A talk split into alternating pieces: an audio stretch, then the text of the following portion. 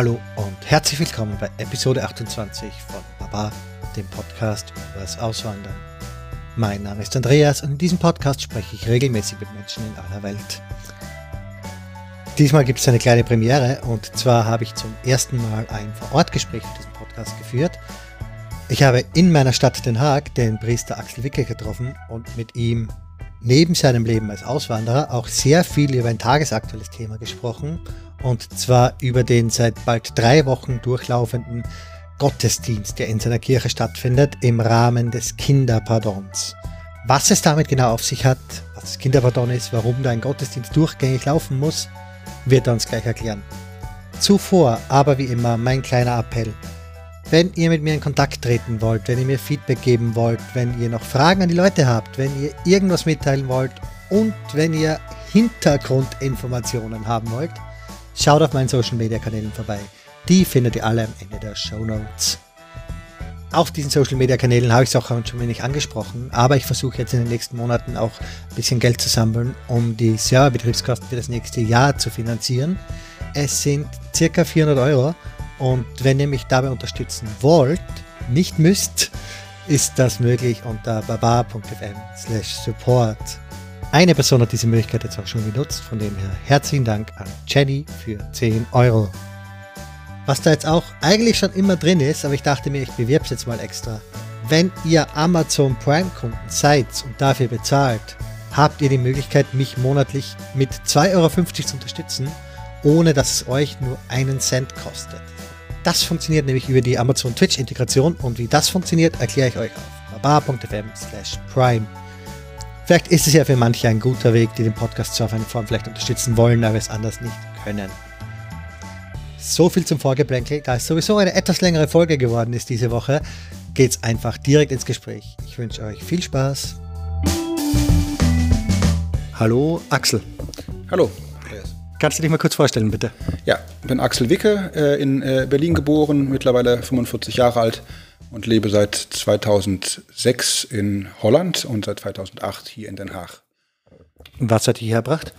Ähm, längere Geschichte. Ich bin äh, Pfarrer, habe also Theologie studiert, habe noch mein Vikariat, also zweite Ausbildungsphase in Berlin gemacht an der Zionskirche und hatte auch ein Jahr in Amsterdam studiert, sprach also die Sprache schon, hatte in dem Jahr hier auch die Kirche kennengelernt und äh, in, dem, in, der, in der Vikariatszeit kamen auf einmal Mails von mir unbekannten Kirchen aus Holland sozusagen. Es war damals noch alles getrennt und es waren lutherische Kirchen, die hier, die vakant waren, die einen Pfarrer suchten und die hier in Holland äh, kaum lutherische Bewerber fanden.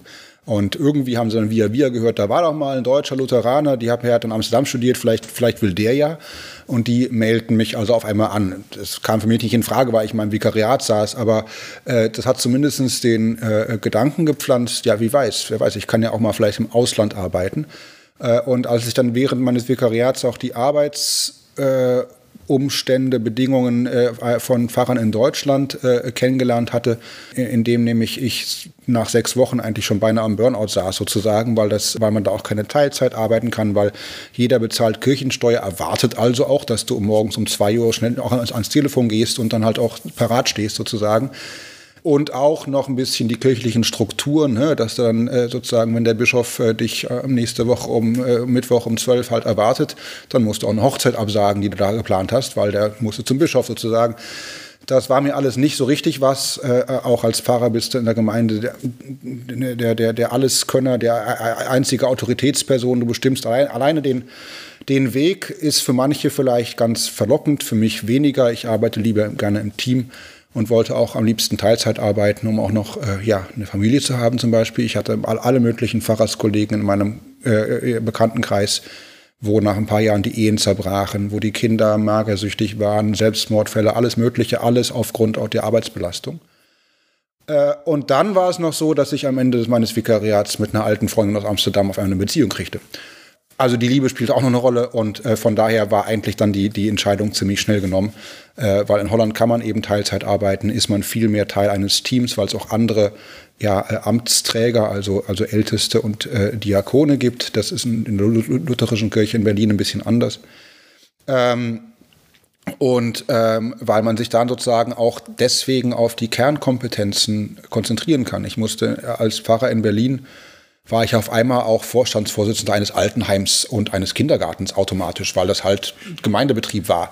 Und musste ich plötzlich, nachdem ich da drei Wochen lang Vikar war, einen Finanzplan über zwei Millionen Euro für ein Altersheim mit 800 Betten äh, aufstellen, was ich nie gelernt habe. Ich kann vieles mit Geld vor allem ausgeben, aber nicht, nichts, nichts, nicht mehr sozusagen. Das war so ein bisschen schwierig und ich stand da auch vor allem, vor allem enorm alleine, äh, während ich hier zum Beispiel äh, ne, einen Ältesten habe, dessen ein, meine einzige Aufgabe ist es, darauf zu achten, dass ich mich nicht überarbeite. Das ist also, dass ich mich, ja, und ich kann mich auf meine, auf Seelsorge, auf Gottesdienste, auf ab und zu mal eine Vorlesung oder ein, ein, ein, ein Lehrheiß äh, richten, äh, dass ich den Leuten was beibringe. Das ist, dafür habe ich Theologie studiert und äh, das ist von daher bin ich hier arbeitstechnisch äh, im, im, ja, im siebten Himmelbilanz ungefähr. Für mich kurz zum Verständnis als Österreicher, lutheranisch ist jetzt das, was ich als evangelisch kenne oder wieder was komplett anderes? Ja, Weil Protestanten ist für mich alles so ein großer Nebel, ich kenne das, ver das, das verstehe ich. Ähm, ist auch von daher noch ein bisschen schwierig, weil die Begriffe in Deutschland noch wer anders sind wie in Holland. Mhm. Aber äh, wenn ich jetzt in der deutschen Situation bleibe, da haben wir eben die katholische und die evangelische Kirche, wobei die evangelische Kirche eine Dachorganisation ist, eigentlich gar keine Kirche, weil ja kein Bekenntnis, aber eine, eine, eine Kuppelorganisation von allen möglichen Landeskirchen, eigentlich grob weg die Bundesländer. Also es gibt eine Kirche von Berlin-Brandenburg, da war ich dann äh, äh, äh, Pfarrer, die ist auch streng genommen, jetzt wird es noch komplizierter, nicht mal lutherisch, sondern uniert. Das heißt, da, da, arbeiten Lutheraner und Reformierte zusammen. Äh, ähm, das ist schon seit 1816 so sozusagen, also auch historisch. Äh, wobei ich mich selbst Lutheraner nenne, das ist eher mit meiner eigenen Überzeugung in das zusammen. Ich habe auch an einer lutherischen Universität studiert. Äh, äh, also ist von daher eine, eine, eine Unter, Untersparte des Evangel der evangelischen Kirche, sage ich mal so. Jetzt in Holland ist es so, dass ich zwar, was ich erzählt habe, damals in meinem Vikariat noch äh, Mails kriegte von lutherischen Kirchen. Die sind aber 2005 zusammengegangen mit allen möglichen anderen protestantischen Strömungen. Die haben sich also wieder vereint ganz un, unholländisch, dass sozusagen Kirchen sich nicht spalten, sondern vereinen zu einer großen PKN, protestantische Kirche der, Holland, der, der Niederlande. Äh, und da bin ich jetzt äh, Pfarrer, wobei das eine sehr, sehr breite Kirche ist von sehr lutherischen, äh, ja, äh, liturgisch mit viel Gesang und so äh, Liturgien bis ganz ja, freisinnig sozusagen. Also wie heißt, wir wollen so setzen, ganz freibleibend, beinahe esoterisch. Freikirchen im deutschen Raum dann oder wieder was anderes? Nee, Frei, Freikirchen sind wieder sozusagen Kirchen außerhalb von katholischen. Also nochmal außerhalb, noch, noch, okay. noch außerhalb davon. Aber es ist, ist, einfach eine, sehr, eine Kirche mit einem sehr breiten Spektrum. Mhm. Äh, und was, was noch ein großer Vorteil ist, in Deutschland wäre ich nach, mein, nach meinem Vikariat, hätte der Bischof gesagt, gut, jetzt musst du dahin. Und dann wäre ich auf irgendeinem Brandenburger Dorf gelandet hätte auch keine Widerspruchmöglichkeit gehabt. Entweder ich nehme das oder ich werde werd halt kein Fahrer sozusagen. Während du dich hier in Holland, äh, da gibt es Zeitschriften, wo halt Annoncen stattfinden, wenn Gemeinden äh, drinstehen, wenn Gemeinden Fahrer suchen, da kannst du dich darauf bewerben. Von daher kannst du selbst aussuchen, wo du hin willst. Und das ist natürlich ein Riesenvorteil, äh, gerade im, im, im Zuge von ja, Familien und, und ähnlichem. Ähm, und äh, ja, nach einer langen, längeren Bewerbungsphase bin ich dann deswegen, auch, wir waren erst noch in Amsterdam, eben 2008 in Den Haag äh, gelandet. Und das tun Sie heute auch noch? Sind Sie heute auch, auch noch am Rekrutieren in Deutschland, weil Sie hier den Nachwuchs nicht bekommen? Oder? Nee, das, das ist äh, mit, der, mit, der, mit der, äh, äh dem Zusammenschluss zu einer größeren protestantischen Kirche können jetzt auch lutherische Kirchen sozusagen äh, Pfarrer berufen, die eigentlich streng genommen nicht lutherisch sind, sondern einfach zu der protestantischen Kirche gehören. Von daher ist deren Pool viel größer. Ähm, aber das gesagt haben, ist es schon so, dass es äh, äh, in bestimmten Landeskirchen, zumindest in Deutschland, eine ganze Weile lang einen Überschuss an Theologieabsolventen gab. Äh, äh, und äh, äh, halt nicht alle, nicht alle ran konnten sozusagen, während ja die Zahlen hier weniger rosig sind. Von daher gibt es doch einige ursprünglich deutsche Pfarrer in den Holländern, in, in Holland. Mein Schwiegervater zufällig, zufällig ist auch so einer gewesen, aber das ist schon länger her. Mhm. Ja, und ähm, ja, von daher, es, es gibt hier einige, ich kann einige, also auf, auf Kursen, Nachschulungen und so trifft man immer wieder auch andere Leute, also Kollegen sozusagen, wo man denkt, hey, den Akzent kenne ich. so, ja, und dann äh, ist es klar, dass, dass, dass, dass man aus, aus, aus ähnlichen Gefilden kommt. Ja. Und bis auf die Struktur und vor allem die Autorität, was sind sonst noch Unterschiede zwischen der deutschen Organisation und eben der niederländischen hier? Ähm, wie viel Zeit hast du? äh, ähm, na, es, es gibt äh, das, das eben äh, ähm, äh, eine andere Ämterstruktur, das geht schon auf die Reformation zurück, äh, dass Calvin sagte irgendwie, ja, der Pfarrer ist halt einer von vielen. Ne? Es gibt, muss also auch Älteste und Diakone geben. Das ist eigentlich schon in der Bibel so, aber das werde ich jetzt mal nicht ausführen. Das ist schon ein, ein sehr großer Unterschied. Wenn ich zum Beispiel einen Abendmahlsgottesdienst ha halte, zum Beispiel jetzt hier im Kirchenasyl nebenan, könnte ich auch sagen, ja, ich habe hier eine Stunde, halte ich, halte ich Abendmahlsgottesdienst, könnte ich in Deutschland problemlos einfach so machen. Hier in Holland brauche ich einen Ältesten und einen Diakon dazu. Sonst ist das Abendmahl nicht gültig. Äh, ähm, als Repräsentanten der Gemeinde, aber die teilen dann das sozusagen aus. Das ist deren Amt, das ist deren Aufgabe. Ebenso zum Beispiel auch, wenn ich zum ja, einem Sterbenden gehe oder, oder, oder zu einem sehr kranken Menschen, der gerne Abendmahl zu Hause feiern will, kann ich auch nicht alleine hingehen und eben Abendmahl geben, was ich in Deutschland machen könnte, sondern muss eben zwei, zwei Leute mitnehmen. Das ist, ein, das ist der größte Unterschied, denke ich. Äh, äh, und eben, dass diese, dass diese Ältesten und Diakone auch wirklich auch echte Aufgaben haben. Äh, also alles, was mit Geld zu tun hat und mit baulichen Sachen, was in Deutschland alles der Pfarrer auch macht. Ja, irgendwie, ich habe hab da in, in, Berlin irgendwie mit, mit Denkmalschutz äh, muss, ich, musste ich um Tisch sitzen, weil halt ein Baum ein Fenster rausgeklopft hat in der Kirche und da musste ich dann genau wissen, welche Glassorten dann rein dürfen und welche nicht. Denkmalschutzgründen, ja. So eine Sachen habe ich dann irgendwie gebüffelt, ohne irgendwie den Sinn dazu zu sehen, das machen, machen alles bei mir halt jetzt Älteste oder Diakone. Die haben dann, das sind deren Aufgabe und, und, und äh, ähm, stärker noch, sobald es um Geldangelegenheiten gibt, äh, muss ich den Saal verlassen, weil ich nämlich mal bei einer Arbeit unabhängig davon sein muss, von dem Wissen, wer denn was spendet zum Beispiel. Ja, das ist auch ein großer Unterschied. In Deutschland gibt es die Kirchensteuer.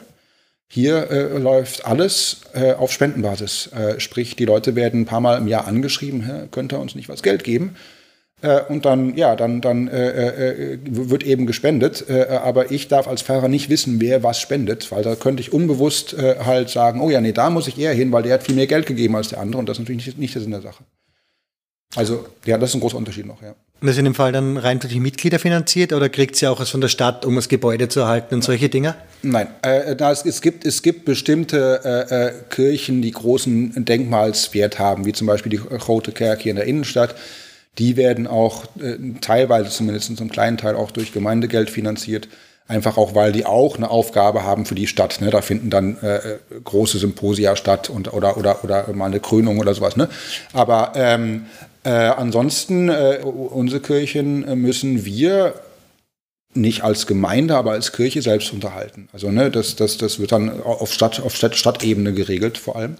Also wenn wir da irgendwie äh, ein, ein, neues Fenster oder eine, äh, eine Dachdämmung oder sowas brauchen, dann müssen wir da Anträge stellen, um das Geld bewilligt zu kriegen. Und es ist auch lange nicht mehr gesagt, dass das immer gewilligt wird, weil äh, das ist noch ein großer Unterschied, eben weil es hier auch keine Kirchensteuer gibt. Es geht den Kirchen hier finanziell gesehen sehr viel schlechter als in Deutschland. Ähm, was nicht unbedingt ein Nachteil ist, übrigens. Zwischen, in, in, aber aber äh, es ist schon so, dass, ähm, ne, um eben ein paar Zahlen zu nennen, im Jahre 2000 gab es noch 30 Pfarrstellen in der protestantischen Kirche in Den Haag. Ich habe hier in 2008 angefangen, da waren es noch 15. Mittlerweile haben wir noch sechs. Innerhalb von 18 Jahren von 30 auf 6. In dem Fall sind auch wirklich die Kirchen geschlossen worden, oder ist es dann ein Wanderpfarrer, so in der Art? Nein, das sind wirklich nee, nee, das, das, geht jetzt um, um Pfarrerstellen, aber in der, in der gleichen, im gleichen Zeitraum sind auch sehr viele, äh, sehr viele Kirchen geschlossen worden. Äh, das Gebäude, wo wir uns befinden, also die Bettelkapelle, ist äh, im, im Jahre 2012 nicht richtig geschlossen worden, aber bis 2012 habe ich hier sonntags Gottesdienste gehalten. Das mache ich seitdem nicht mehr. Der wurde also die, diese, dieses Gebäude wurde dem, wurde dem Gottesdienst entzogen, sagt dann, sagt dann die Kirche. Äh, und es konnte nur deswegen erhalten bleiben, äh, weil das in den 20er Jahren des, des 20. Jahrhunderts nicht durch die Kirche gebaut wurde, sondern durch Leute, die hier wohnten. Die wollten eine Kirche in ihrer Straße. Und äh, die haben dieses Gebäude, was sie dann gebaut haben, weiter im Besitz behalten und äh, an, die, an die Kirche vermietet. Noch, noch bis 2012 war dieses Gebäude Eigentum einer Nachbarschaftsvereinigung, was auch an andere äh, Sachen vermietet wurde, aber vor allem eben an, an, an die Kirche, um hier Gottesdienste zu halten. Äh, und deswegen konnte die Kirche das nicht verkaufen. Äh, das ist deswegen, in 2012 wurden insgesamt acht äh, Kirchen in Den Haag geschlossen oder auch verkauft. Allerdings nur sieben davon wurden verkauft in der Tat, weil eben dieses konnte nicht verkauft werden. Und das war eine einzigartige Situation. Deswegen haben wir dann sehr viel gelobbyt, dass das doch irgendwie auch erhalten bleibt. und haben das dann für einen symbolischen Euro an die städtische Diakonie, muss ich vielleicht auch kurz erklären, das ist so die Hilfsorganisation der Kirche. Jetzt nicht, nicht unbedingt Richtung Ausland, sondern sozusagen die äh, unterstützen Projekte gegen Einsamkeit, äh, Armut, äh, wo heißt das, Futzelbank, ähm, äh, also dass man äh, Essen. Äh, ja, die Tafeln. Die Tafeln, genau, die Tafeln. ich habe noch in Erlangen eine Tafel gegründet, 95, aber ich weiß es noch nicht mehr. Genau, äh, die Tafeln und so eine Sachen, das wird alles von der Diakonie unterstützt und die ist in, in Den Haag in der Kirche sehr wichtig weil äh, hunderte Jahre das Königshaus da viel Geld reingeschmissen hat. Und äh, von den Zinsen davon lebt es immer noch sozusagen. Und deswegen äh, war das eine gute Lösung, das sozusagen an die Diakonie zu verkaufen für einen symbolischen Euro, aber schon denen das Versprechen abzu abzuringen, dass sie das dann hier auch tiefgreifend erneuern, renovieren. Darum ist das alles so gelegt hier. Äh, und ähm, und da, daraus haben wir dann ein ja, Bürt ein Kerkhaus, also ein Nachbarschafts- und Kirchenhaus gemacht, äh, äh, und äh, explorieren hier, hier also auch äh, sagen gerade Aktivitäten auf der Grenze zwischen Kultur und Kirche. Also ich habe hier Filmabende zum Beispiel. Ja, und das ist dann so, dass ich ein, ja, aus der, aus, dem, aus der Welt der Filme, des Films nicht unbedingt einen spezifisch christlichen Film. Äh, morgen, morgen gucken wir uns hier einen japanischen Film an. Departures über, über, über äh, jemand, der äh, in das äh, Bestattungsunternehmen reinwächst. Das ist ganz wunderschön gefilmt. Und darüber kann man natürlich danach noch äh, na, na, nachsprechen, irgendwie sich unterhalten mit den Leuten, die kommen. Heißt dann, äh, ja, Sinn im Film sozusagen, also muss irgendwie mit, mit, mit Sinngebung zu tun haben. Äh, und äh, das ist ein be gutes Beispiel von was wir eben machen. Das hat einerseits irgendwie mit Spiritualität oder, oder eben Religion auch zu tun. Äh, äh, aber eben auch ist, auch ist auch interessant für Leute, die in der Straße wohnen und die nichts mit der Kirche zu tun haben. Oder ich äh, gehe hier von hier aus mal äh, einmal im Monat gehe mache ich eine äh, Kirche in der in der in der Krug Kirche in der Bar in der Bar ich habe das noch nie auf Deutsch Kneipe. Erzählt. In der Kirche in der Kneipe, das war's, genau, danke. Meine Güte. Äh, ähm, Kirche in der Kneipe Abend und so eine Sachen. Also das sind alle sozusagen zwischen, zwischen eben äh, Nachbarschaft und, und Kirche äh, drin. Also das die, die, die, Kreisbestiving, die Kreu also wir wollen einander befruchten sozusagen. Ja, Stotter. Das machen wir jetzt seit, seit äh, 2013, nachdem die Renovierung fertig war äh, äh, läuft das hier äh, äh und äh, ich habe noch, hab noch zwei andere Gebäude, das auch wo noch echte Kirchen sind, dann wo wir dann am Sonntag Gottesdienst erhalten. Aber du darfst jetzt im Nachbarhaus nicht einfach sonntags einen Gottesdienst machen, weil es nicht dafür designiert ist im Endeffekt? Off offiziell ja, aber natürlich ist jetzt gerade alles anders, weil ja. wir haben jetzt seit zwei Wochen lang einen, einen, einen Non-Stop-Gottesdienst eben, um dieses Kirchenasyl zu unterstützen und das natürlich auch sonntags. Und äh, deswegen, es war für mich recht emotional. Ich habe mein, meine letzte Predigt hatte ich, habe ich echt beim, beim Schlussgottesdienst hier 2000, 2012 gehalten. Äh, und eben jetzt äh, am, am Donnerstagabend, äh, nee, am Son Son Sonntag mit Nachmittag war es die erste Predigt eben seit fünf Jahren wieder hier in der Kirche an, als Teil dieses Endlosgottesdienstes. Da musste ich eben schlucken, ehrlich gesagt, weil ich ja der, seit, seitdem in der Kirche, ja, ich bin hier, bin hier regelmäßig, ich habe ja auch regelmäßig Abendgebete, aber da predige ich nicht, ne? da sitze ich auf dem Boden und meditiere. Äh, von daher war das, war, das, war das wieder was Neues. Aber das ist jetzt wirklich, ähm, ja, seit, seit äh, eben äh, knapp zwei Wochen ist eben auf einmal, das ist für mich noch sehr unwirklich, dieses kleine Nachbarschaftsgebäude in eine, in eine, Häuserreihe eingebaut, was mir enorm am Herzen liegt, seitdem ich hier, ne, das ist meine erste Pfarrstelle. Äh, ich schalte einen Fernseher an oder schlage die Zeitung offen und plötzlich sind das Fotos oder Filmaufnahmen von diesem Gebäude. Äh, eben weil, weil, äh, ja, weil hier eben dieses, dieses Kirchenasyl läuft, was eben äh, unter den niederländischen Bedingungen, ich habe auch zweimal in Berlin Kirchenasyl organisiert, was viel weniger Aufwand ist, weil da sind ja die Kirchmauern äh, genug. Ja, da müssen Leute in der Kirche sein und es wird toleriert, dass die da nicht aufgegriffen werden.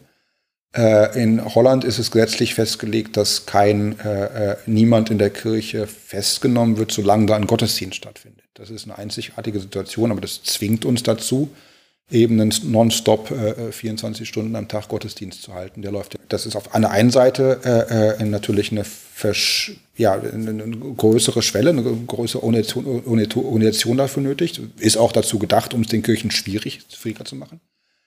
Aber auf der anderen Seite, was glaube ich der Gesetzesgeber nicht richtig bedacht hat, ist, dass es eine enorme PR-Maschine ist. Der hält das Ganze am Laufen. Wir haben jetzt mittlerweile über 300 Pfarrer aus dem ganzen Land, selbst auch im Ausland, auch hier äh, auf, dem, auf, auf dem Plan äh, sitzen. Äh, äh, große Name, bekannte Name, kleine Dorfpfarrer, alles, alle möglichen Konfessionen, von katholisch bis anglikanisch, äh, von lutherisch bis pfingstmäßig. Äh, und die arbeiten alle Hand in Hand zusammen, um diese Familie zu schützen und um dieses Thema des Kinderpardons eben auf, der, auf, der, auf, auf dem Plan zu halten und, und, und eben ähm, da auch eine möglichst strukturelle Lösung äh, zu erzwingen. Und ähm, ja, das ist, das ist äh, überwältigt uns wirklich, was für enorme Unterstützung wir da empfangen, aus allen möglichen Ecken. Ganz faszinierend. Kannst du kurz erklären, wie es eigentlich dazu gekommen ist? Also wie wurde diese Kirche gefunden? Warum sind sie jetzt eigentlich da, ja. diese Familie? Äh, diese Familie ist seit neun Jahren, 2010, äh, Anfang 2010 in, in, in, in Holland äh, aus Armenien äh, der Vater hat äh, in Armenien auch Oppositionsarbeit äh, gemacht, wurde dafür mehrere Male entführt und auch gefoltert.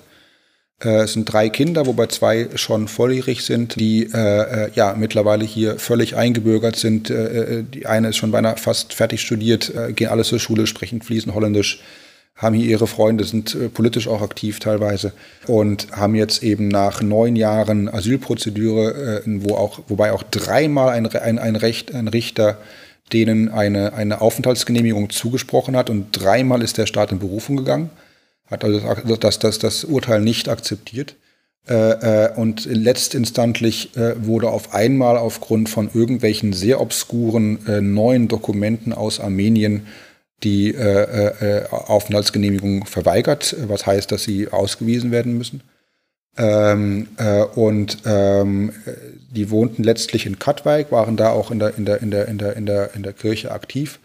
Und nachdem eben das, das letzte Urteil kam, sind sie äh, ja, in, in, in die Kirche der, da geflüchtet quasi und wurden da noch ein paar Wochen, äh, haben da noch ein paar Wochen gewohnt. Ich, damals kannte ich den Fall nur aus den, aus den Zeitungen. Äh, ähm, und da wurde auch drüber nachgedacht, soll, wollen die dann schon auch so einen Endlosgottesdienst organisieren, dass man eine ganz kleine Gemeinschaft, die eigentlich nicht tragen konnte. Und äh, dann hatte ich am 24. Oktober, jetzt letzten Dienstag vor zwei Wochen, äh, hatte ich Urlaub. Und echt das erste Mal in Jahren sind wir zu Hause geblieben. Normalerweise lasse ich mein Arbeitstelefon zu Hause und bin echt weg. Ja? Und Zufall oder nicht, bin ich zu Hause geblieben und auf einmal klingelt eben Dienstagabend um 11 Uhr äh, mein Diensttelefon, was ich auch vergessen hatte, leise zu stellen, deswegen habe ich es nur gehört. Äh, und ich gucke irgendwie kurz rauf, wer das ist. Und ich das war, war ein, ein, ein Bekannter aus, Holland, aus, aus Den Hager Kirchenkreisen, nicht mein Gemeindemitglied, aber jemand, den ich schon lange kenne.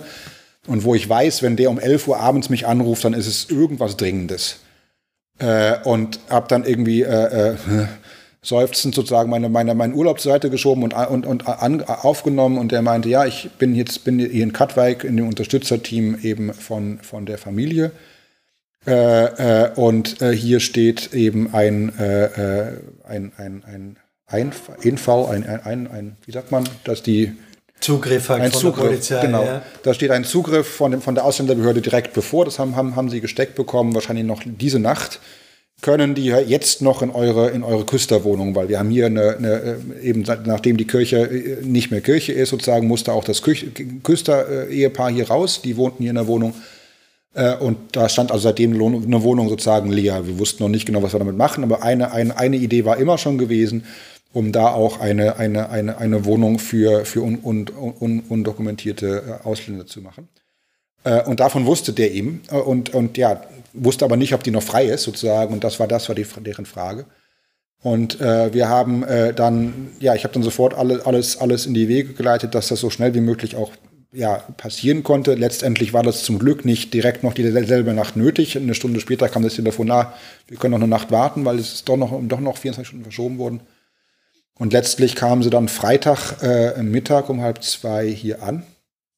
In der Nacht- und, Nacht und Nebelaktion sind sie da in der Nacht davor, echt um zwei Uhr morgens sozusagen von einem anderen Pfarrer äh, aus der Kirche geholt worden, haben dann eine Nacht hier übernachtet und sind dann um halb zwei hier angekommen und äh, dann musste auch direkt der Gottesdienst stattfinden. Also wir haben natürlich erst noch eine, eine Stunde lang Begrüßungsgottesdienst gehabt, Äh, und äh, alle möglichen äh, Ehrenamtlichen sind während dieser Stunde sozusagen, äh, haben, haben, haben am Pfarrer in Den Haag telefoniert, könnt ihr heute noch einen Gottesdienst eine Stunde übernehmen? Äh, und bis der erste Pfarrer sozusagen gefunden wurde, das hat dann noch, noch drei, drei, dreieinhalb Stunden gedauert, habe ich noch gesungen und gebetet sozusagen mit ein paar Leuten.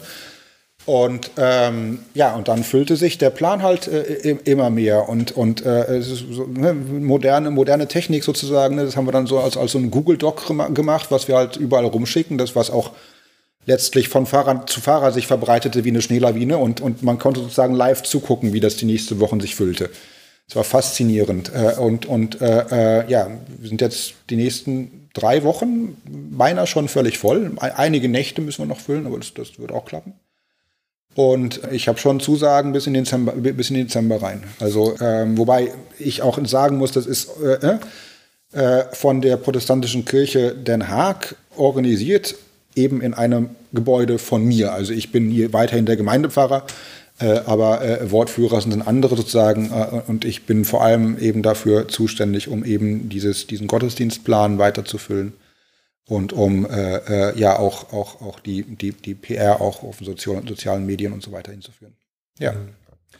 Jetzt steht ja keine Polizei draußen. Nein. Also ist es jetzt eher symbolisch, dass es jetzt durchläuft oder muss es, es muss natürlich durchlaufen, ja, aber es ja. ist schon auch teilweise symbolisch in dem Fall, oder? Es ist nicht so, dass vor der Tür stehen und nur darauf warten, dass einer aufhört zu sprechen. Nee, das stimmt. Äh, wobei äh, wir natürlich, ja, wir hatten jetzt in den letzten zwei Wochen äh, hunderte Besucher auch aus dem ganzen Land und da natürlich äh, fragen wir nicht irgendwie um Ausweise oder sind sie von der Ausländerbehörde, weiß ich was. Das kann durchaus sein, dass da auch sozusagen äh, auch äh, Testpersonen zwischen waren. Es ist auch so, das, das gab es schon ein paar Mal, so eine Art Kirchenasyl auch mit durchlaufendem Gottesdienst. Ähm, dass das teilweise auch äh, ne, in, in, in irgendwelchen, ja, zu, zu, frühen Morgenstunden auf einmal äh, äh Türen aufgebrochen werden, äh, äh, wenn eben ähm, lauschend oder wie auch immer vermutet wird, ah, jetzt, jetzt, jetzt, jetzt singt gerade niemand oder jetzt ist gerade niemand in der Kirche oder so, jetzt, jetzt können wir rein. Äh, und das ist auch so, dass das nicht unbedingt angekündigt wird. Ne? Also äh, es ist schon natürlich, wir haben äh, auch alle möglichen Signale äh, inoffiziell und offiziell bekommen, dass das nicht unmittelbar bevorsteht und dass, dass die Ausländerbehörde, äh, äh, dass es ja den ein paar Wochen mehr oder weniger auch nichts ausmacht, sozusagen. Ähm, und es geht ja auch nicht nur um diese konkrete Familie, in erster Linie natürlich schon, aber wir wollen äh, ja auch eigentlich eine, eine, politische Lösung für auch eben 400 andere Kinder, die zum Teil hier geboren sind, teilweise schon 15 Jahre hier leben und trotzdem auf der Liste stehen, eben um ausgesetzt zu werden. Von daher ist das also auch eigentlich das Ziel einer, einer, einer, einer strukturellen äh, äh, Lösung, äh, dass wir sozusagen mit diesem Gottesdienst auch nicht nur der Familie, sondern auch der Politik Zeit geben wollen, um eben an Werte wie Gnade und Barmherzigkeit, Barmherzigkeit zu denken. Und eben äh, nicht einfach, äh, äh ja, Gesetz ist Gesetz, deswegen raus hier. Ne, das äh, äh, äh, geht, wie gesagt, teilweise echt um Kinder, die noch nie in dem Land ihrer Eltern waren, die die Sprache nicht sprechen, die da niemand kennen und die trotzdem, ne, die schon 15, 16 sind zum Teil. Ne? Also es gab hier einen, einen, einen, einen, einen Fall äh, vor, einem, vor, vor einem Jahr oder zwei. Hobby, äh, so hm? Hobby, so irgendwas, ich glaube, den Fall meinst du? Na, der, der, der echt zwei Tage vor seinen Abiturprüfungen äh, äh, äh, ausgewiesen wurde und noch nie, äh, das ging damals um Syrien oder Ukraine war oder irgendwie sowas, sprach kein Wort der Sprache sozusagen und, und, und ja, niemand weiß auch sozusagen, wie es dem jetzt ergeht seitdem, weil ja, der, der ist da sozusagen irgendwo jetzt in dem Land seiner Eltern, äh, das er nicht kennt und hatte hier eigentlich, äh, äh, ja, gerade vor, sein Abitur zu machen sozusagen. Also das, das sind einfach unmenschliche Situationen, wo, wo, wo die Kirche äh, äh, sagt, äh, äh das geht so nicht länger. Da müssen wir uns auch querstellen, da müssen wir auch solche sicher für die holländische Kirche sehr unübliche Aktionen machen. Ne? Nicht vergessen, dass die kalvinistische Kirche doch sehr anders ist als in Deutschland. Ne? Ein, ein großer Slogan ist, äh, ist, ist hier, dass die Kirche zwar in der Welt ist, aber nicht von der Welt. Ne? Also deswegen so gesellschaftliche, politische Fragen äh, würden schnell sozusagen, wir sind eigentlich nur für den, für den Gottesdienst. Ne? Wir, wir, richten uns zu Gott und äh, in geistliche Sphären und so. Ähm, die Trennung konnte ich, kon, konnte ich nie so richtig nachvollziehen. Äh, äh, natürlich, was auch mit meinem Ursprung zusammenhängt. Aber äh, äh, das, das ist von so ein Kirchenasyl ist von daher doch noch, noch eine größere, eine größere äh, äh Schwelle, wo die Kirche rüber muss als in Deutschland. In Deutschland habe ich gestern gelesen, laufen gerade 128 Kirchenasyl oder sowas. Also das ist eine ganz andere, ganz andere Kategorie. In, in Holland ist dieses das erste Kirchenasyl in, in 20 Jahren. Aber glaube ich, was ich, ich habe es mir kurz angeschaut, ich glaube, es gibt keine wirkliche gesetzliche Lösung in Deutschland, oder? Dort, nee. dort greift die Polizei nur nicht ein, weil es halt nicht eingreift. Aber ja. sie könnten jederzeit. Das ist in der Tat. Und, und, und, und in Deutschland äh, wird auch ne, teilweise in Extremsituationen auch durchaus auch eingegriffen, weil ja. es eben in der Tat eine, eine, eine Frage der Tolerierung ist. Ne? Die, der, der Staat akzeptiert sozusagen, dass, dass, dass, dass die Kirche äh, ja, mit ihren Werten ein bisschen anders äh, bestimmte Gesetze betrachtet und deswegen auch in bestimmten Fällen anders handelt, als sie eventuell dem, dem Buchstaben des Gesetzes nach tun handeln müsste. Äh, während in der Tat in Holland äh, die Situation einerseits klarer ist, weil es wirklich im Gesetzestext steht sozusagen, dass, dass, dass äh, nicht, nicht zugegriffen wird, während ein Gottesdienst stattfindet. Äh, aber eben dafür musst du einen Gottesdienst organisieren. Und das natürlich, äh, ja, wenn das über Monate geht, schon eine ziemliche Aufgabe. Ja. Die ganze Aktion ist aber also von der protestantischen Kirche der Niederlande, die sagen, okay, da stehen wir dafür, das, ist, ja. das sind unsere Werte. Ja. Gibt es Mitglieder, die sagen, das sind aber nicht meine Werte und ich bin eigentlich, kann ich mich damit jetzt nicht identifizieren und das ist eben nicht unsere Geschichte, wir sollten uns da nicht einmischen? Die gibt es sicherlich, wobei äh, es mich doch überrascht, wie selten ich diese Kritik, sage ich mal, aus meiner Gemeinde zumindest äh, höre. Also es, es, lässt sich echt an einer Hand zählen, dass ich, dass ich jetzt in den zwei Wochen äh, Leute äh, gesprochen habe, äh, äh, die entweder sagen, prima, mach das mal, aber ich halte mich da ein bisschen ferne von, das, kann, das ist ja auch okay. Oder die dann sogar sagen, äh, ja, aber das ist doch ein Missbrauch des Gottesdienstes zum Beispiel. Das ist schon was, was, was vielleicht auch, auch, auch im Internet teilweise gesagt wird, vor allem eben aus ähm, ähm, kirchlich konservativeren Kreise, sage ich mal so, äh, die dann sagen, ja, ein Gottesdienst muss doch eigentlich nur zur Ehre Gottes passieren, während ihr das halt einsetzt als politisches Druckmittel. Ähm, wobei ich dann darauf reagiere, äh, äh, ähm, mit, einerseits mit Verständnis, weil es ist in der Tat auch ein, eine Vermischung von was für uns auch ein Gottesdienst ist oder was, was wir damit erreichen wollen. Das ist klar, das ist auch uns, uns auch durch diesen Gesetzestext auch sozusagen aufgezwungen. Auf der anderen Seite sage ich dann denjenigen immer, weißt du was, bevor wir weiterreden, komm mal mit, feier mal eine Stunde mit und guck, ob wir so tun, als ob. Weil das ist nämlich wirklich nicht so. Das ist ein echter ein auch, und auch wirklich gemeinter Gottesdienst, der da hier läuft. Auch, auch selbst in den, in den, äh, um, um 4 Uhr morgens, sage ich mal so, wenn da vielleicht nur zwei, drei Leute sitzen, die Leute, die da beten und singen und, und predigen oder nach Predigen läust, äh, lauschen, tun das in voller Überzeugung. Was natürlich auch enorm faszinierend ist, wir beten, ja, ich sag mal, fast jeden Sonntag für Flüchtlinge oder für, für, für Leute aus dem Ausland, die hier leben oder die es schwierig haben. Das machen wir jetzt auch. Aber in dem Gottesdienst da, ja, ist es direkt auch eine Tat, weil mit, indem wir für sie beten, sichern wir, sichern wir ihre Existenz. Die, die, die wohnen auf unseren Gebeten und auf den Gesängen. Also da, da, da fällt sozusagen die, die, die Tat mit dem, mit dem Wort wird eins. Und, und, da, und da, das ist wirklich was, das habe ich schon ganz oft jetzt gehört, auch in der Kirche. Das, das merken Leute. Ne? Also ich, ich kriege ich krieg Reaktionen wie auch von Leute von außerhalb der Kirche. Auf einmal verstehe ich wieder, warum es eine Kirche gibt. So eine, so eine völlig fundamentale Sätze sozusagen. Auf einmal, ja, ihr, ihr, ihr, zeigt, ihr zeigt, was Barmherzigkeit ist. Und Sachen, das klingt jetzt enorm wie, wie, wie Schultergeklopft, so meine mein ich es nicht, aber es ist für mich enorm faszinierend, dass eine, da, da, dass das ja gelebte und praktische Barmherzigkeit äh, äh, wirklich auf einmal enorm viele Leute überzeugt.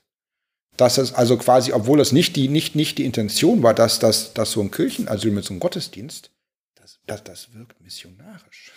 Das, wir haben hier schon getauft. Also das ist, das ist also jetzt in diesen zwei Wochen weiß wer das. In diesen zwei Wochen wurde getauft sozusagen, ja, von, von Leuten, die sagen, die sagen, das überzeugt mich hier so. Ich hatte neu, ich hatte nie gedacht, ja, oder auch auch einfach Leute, die ich kenne via Twitter oder sowas, die wirklich ja, sagen, noch, noch nie in der Kirche gewesen, auch ich glaube auch nicht oder sowas, und die plötzlich völlig überrascht sind, ich sitze jetzt hier schon drei Stunden und singe mit, das ist einfach klasse. So, also so, die völlig, völlig überrascht von sich selbst sind sozusagen. Und äh, das ist, das ist, das ist schon äh, erstaunlich, weil ich habe immer gerufen, äh, weil ich habe, ich habe in, in, in 89 habe ich in, in, in, in Berlin natürlich auch die Friedensgebete äh, nicht live miterlebt, aber ne, darüber den Bericht. Ich war, saß in Westberlin. Und äh, ne, da waren nicht nur in Ostdeutschland, auch auf einmal in Westdeutschland die Kirchen voll am Sonntag, ne, weil, weil, weil Kirche in Ostdeutschland auf einmal vorauslief mit einer gesellschaftlichen Entwicklung und nicht immer sozusagen die gesellschaftliche Entwicklung so ein bisschen behütend, behütend, nee, nee, nee, macht man nicht so schnell, bremsen, langsam, wir, wir müssen die Leute mitnehmen. Und normalerweise ist der, der Impetus von Kirchen doch eher konservativ, bewahrend, äh, äh, nicht so schnell vor den, vor, den, vor den Truppen ausbrechen und so. Ne?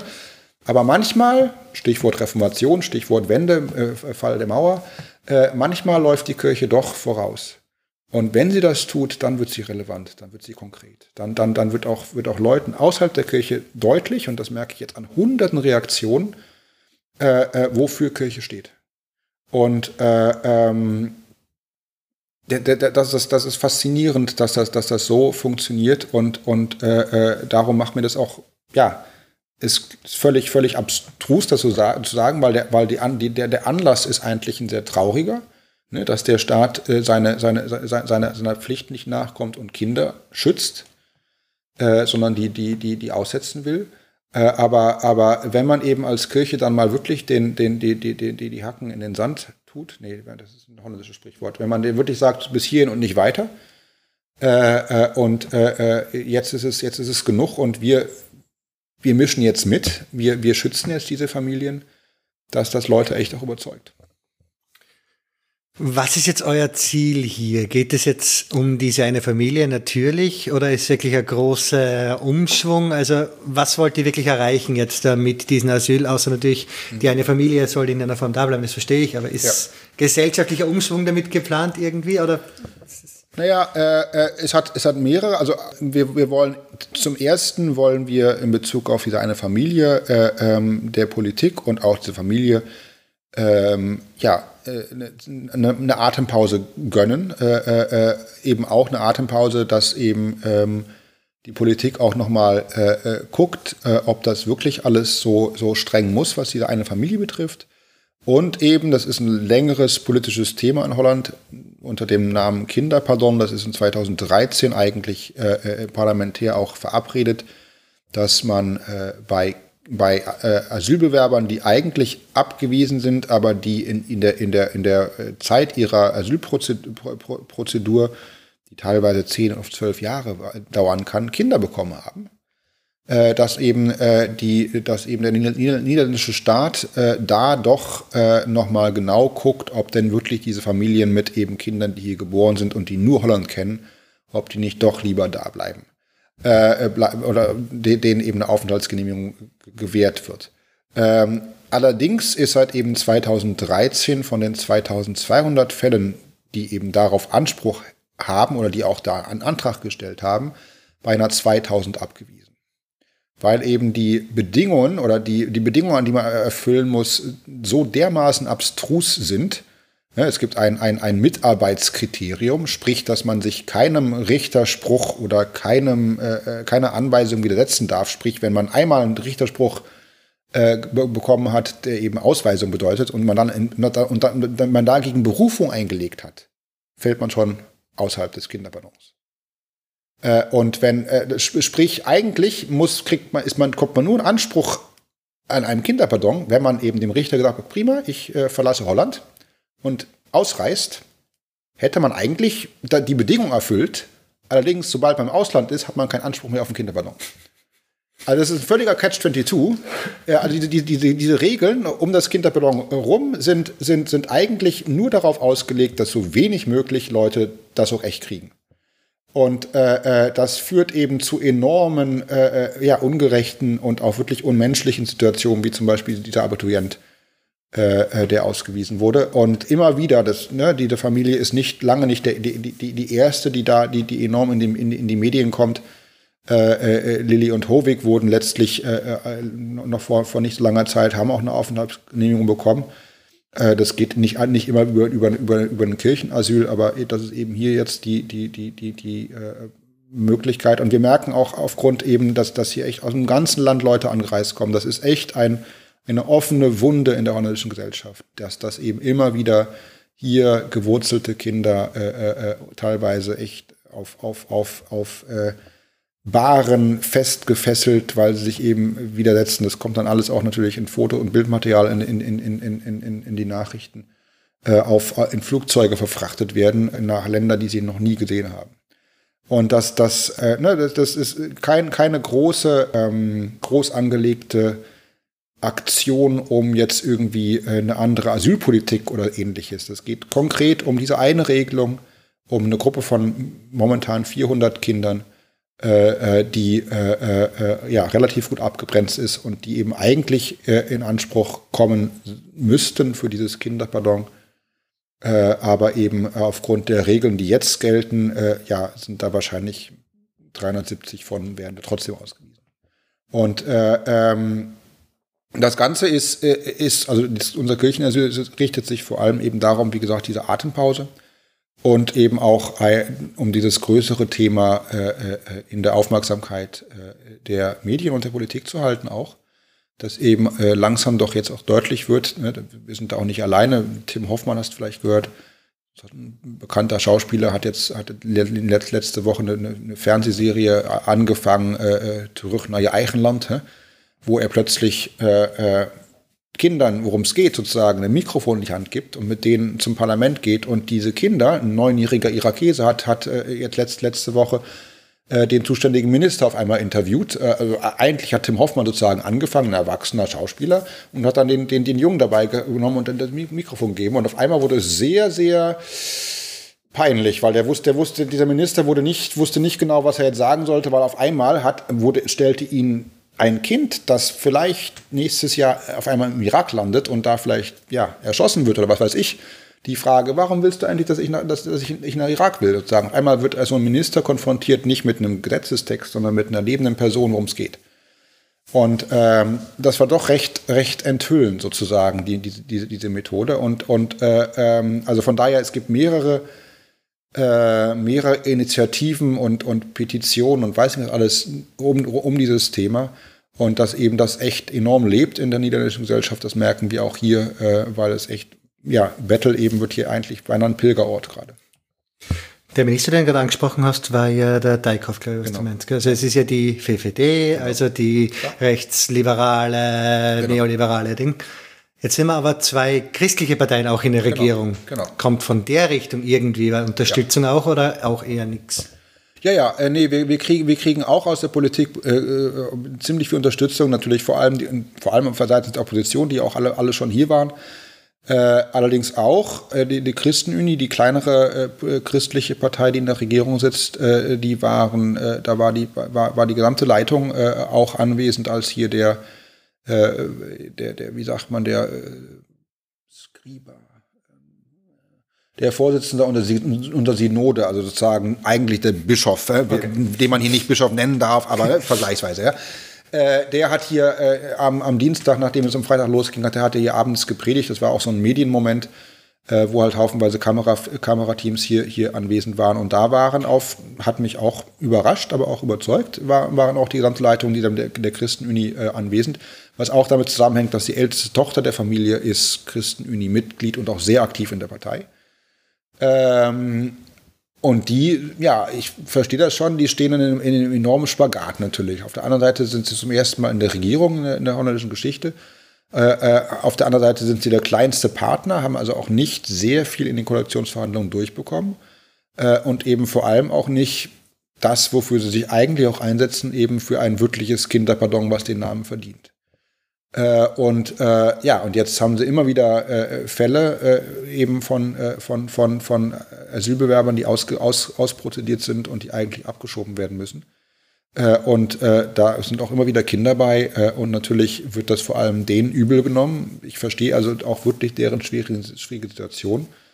aber ähm, äh, ja, zusammen eben mit, mit, mit äh, äh der, der, der CDA, also der holländischen CDU, äh, äh, und auch äh, D66, was die vierte Partei im Bunde ist, die auch eigentlich für eine äh, Ausweitung des Kinderbetreuungs streiten, ähm, müsste das doch eigentlich auch ähm, schon ein ordentliches Druckmittel sein gegenüber der VVD in der Tat.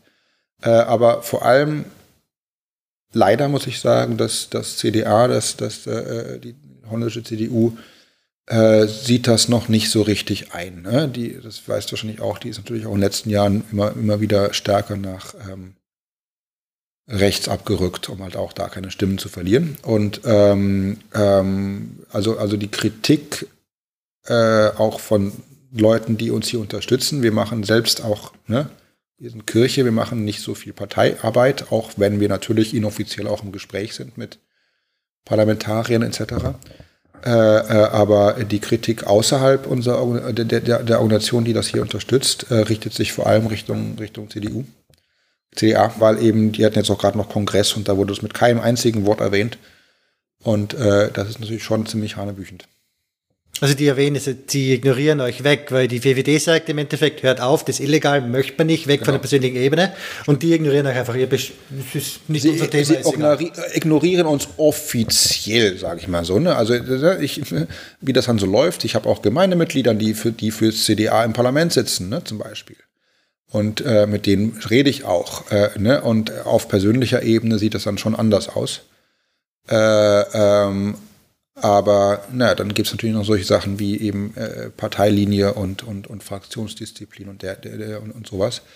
Äh, äh, ja, ich kann das nicht, kann das nicht in, in, ein bisschen ins Detail ausführen, aber da, da sind auch durchaus Gespräche am Laufen und auch Leute, die ja auch innerlich zerrissen sind, sage ich mal so. Ne? Klar, das ist auch schwierig ein negatives Feedback hat es jetzt auch eigentlich, Sicherheit ist erhöht worden. Das merkt man eindeutig, dass es ein gewisses Sicherheitslevel hier gibt. Aber hat es auch eine Form von Drohungen, welcher Form auch immer, Beleidigungen, irgendwas? Nee, das noch nicht. Äh, die, eigentlich äh, ist natürlich auch hier immer die Türen auf. Also man kann hier immer reinlaufen, was jetzt natürlich nicht geht. Ne? Von daher, es war, war von Anfang an klar, sobald hier drin sind, äh, müssen Leute klingeln und müssen reingelassen werden. Äh, ähm, äh, und das hängt einzig und allein, zumindest bisher, äh, äh, damit zusammen, dass eben es eine Ausländerbüro gibt, die die dann festnehmen würde. Wir haben schon darüber geredet, auch mit der Polizei, äh, äh, was wir denn tun müssen, sozusagen, sollte plötzlich, was nochmal nicht passiert ist, weiß ich nicht, eine, eine, Gruppe Rechtsradikaler hier aufmarschieren was weiß ich, kann ja passieren. Aber das ist noch nicht passiert und ja, wer weiß, ob das überhaupt auch so weit kommen wird. Aber ähm, Zumindest in der Tat muss man hier auch, müssen auch Gemeindemitglieder, ich habe morgen hier zum Beispiel einen Filmabend, ne? Äh, dann müssen die auch äh, erst äh, klingeln. Die, die, die, dann muss ich sie reinlassen, aber das, das hängt einzig und allein mit der äh, Situation Richtung Ausländerbehörde zusammen. Ja, wenn das nur deswegen ist, dann geht es eh noch. Ich habe ja. sofort gedacht, uh, da ist vielleicht nee, wirklich nee. schon mit Gewalt oder so noch irgendetwas. Nicht, noch nicht, noch nicht. Hatten wir, wir hatten auch schon andere, andere äh, Fälle, aber das ist, das ist eine andere Geschichte, äh, äh, ähm, wo äh, wir haben auch teilweise vor, vor Parlamentswahlen auch in, der, in, der, in einer, einer unserer Kirche äh, äh, immer wieder auch Debatten mit, mit Politikern und so. Und äh, die letzte lief letzten Jahr im Februar vor den, vor den Zweite Kammer für Kiesinge ziemlich aus der Hand. Äh, und da wurde auch, äh, das hat, das hat auch Folgen gehabt für mich persönlich, aber das ist mittlerweile schon länger Balance vorbei. Bleiben wir jetzt mal ganz kurz, eh mal kurz in der, in der Politik-Ecke, aber vielleicht mal ganz kurz auch vom Kirchenasyl wieder mal weg. Mhm. Ähm, Trennung von Staat und Kirche ist ja gerade im deutschsprachigen Raum eh immer wieder mal Thema. Mhm. Jetzt ja bin ich hier in einer komischen Situation, dass ich einerseits, ich bin sowieso ex-katholisch ausgetreten, nicht mehr in mein Bier. Mhm. Gefühlterweise ist es hier einerseits religiöser als bei mir daheim, weil es die Leute, die hier religiös sind, meinen es irgendwie ernster als der Standard Österreicher Katholik. Ja. Ich bin halt Mitglied. Klar. Und andererseits äh, kommt es mir trotzdem kleiner, eingeschworener. Es ist einfach eine komplett andere Situation, was die Stellung ja. der Kirche hier in der Gesellschaft Sicherlich. ist, habe ich das Gefühl. Sicherlich. Äh, wir leben hier in dem äh, äh am stärksten säkularisierten Land der Welt. Äh, äh, das, das, das Christentum hat in den, äh, ist in Den Haag mittlerweile auch an der vierten Position. Ne? Erst, erstens sind die Ungläubigen, die Atheisten, Humanisten, äh, äh, dann kommen die Moslems, äh, dann die Hindus und dann die Christen erst. Den Haag, ja. Den Haag, genau. äh, aber, aber, aber trotzdem gibt es in Den Haag 162 Kirchen oder Kirchgemeinschaften. Äh, wobei, ja, alle, alle, alle äh, sieben äh, noch bestehenden PKN-Kirchen zähle ich da als eine. Ne? Also sozusagen, also Kirchgemeinschaften 162, es ist unglaublich und es gab auch noch nie so viel äh, Kirchgemeinschaften wie heutzutage. Ne? Es kommen, kommen auch jährlich welche dazu. Ähm, und das ist in der Tat ein komischer Widerspruch. Äh, äh, noch, noch, noch so ein Widerspruch ist eben, dass, dass, dass, dass es, dass es äh, musste ich auch sehr dran gewöhnen, äh, mehrere christliche, drei christliche Parteien im Parlament gibt, äh, die auch noch viel christlicher sind als die CDU in Deutschland zum Beispiel. Ne? Äh, also, wie war es, das hat gerade die SRP so ein Gesetz durchgebracht, dass Schüler bei Moscheebesuchen äh, äh, nicht mehr gezwungen werden dürfen, um in Moscheen zu beten.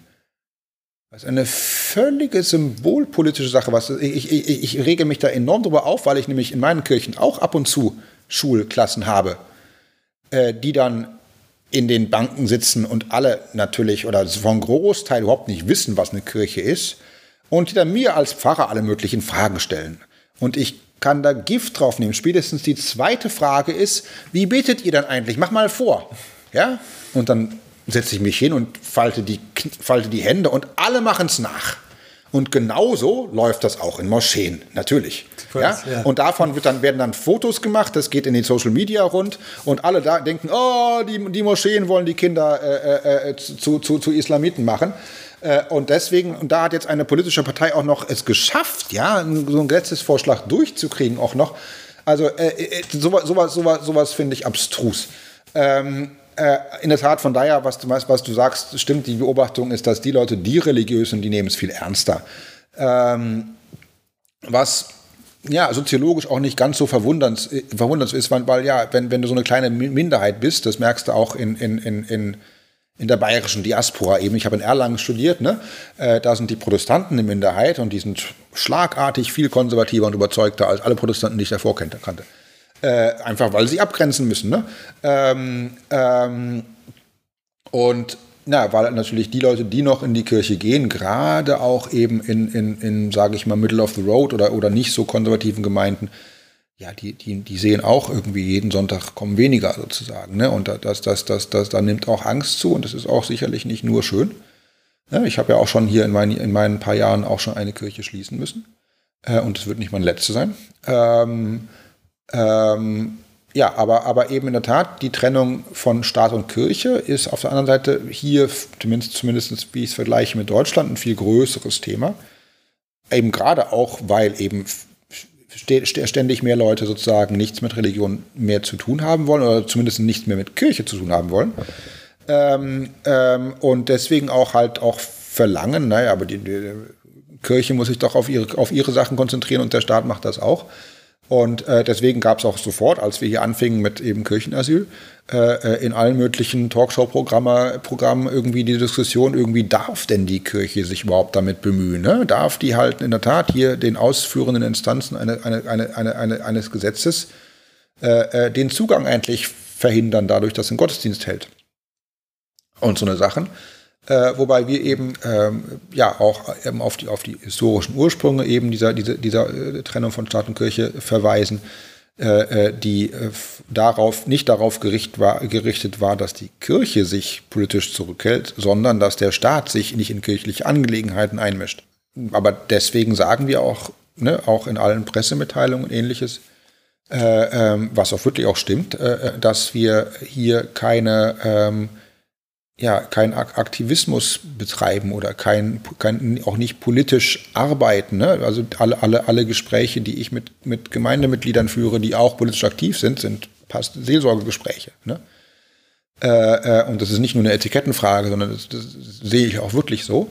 Äh, die, die Lobbyarbeit äh, von äh, Richtung Politik lassen wir an andere über.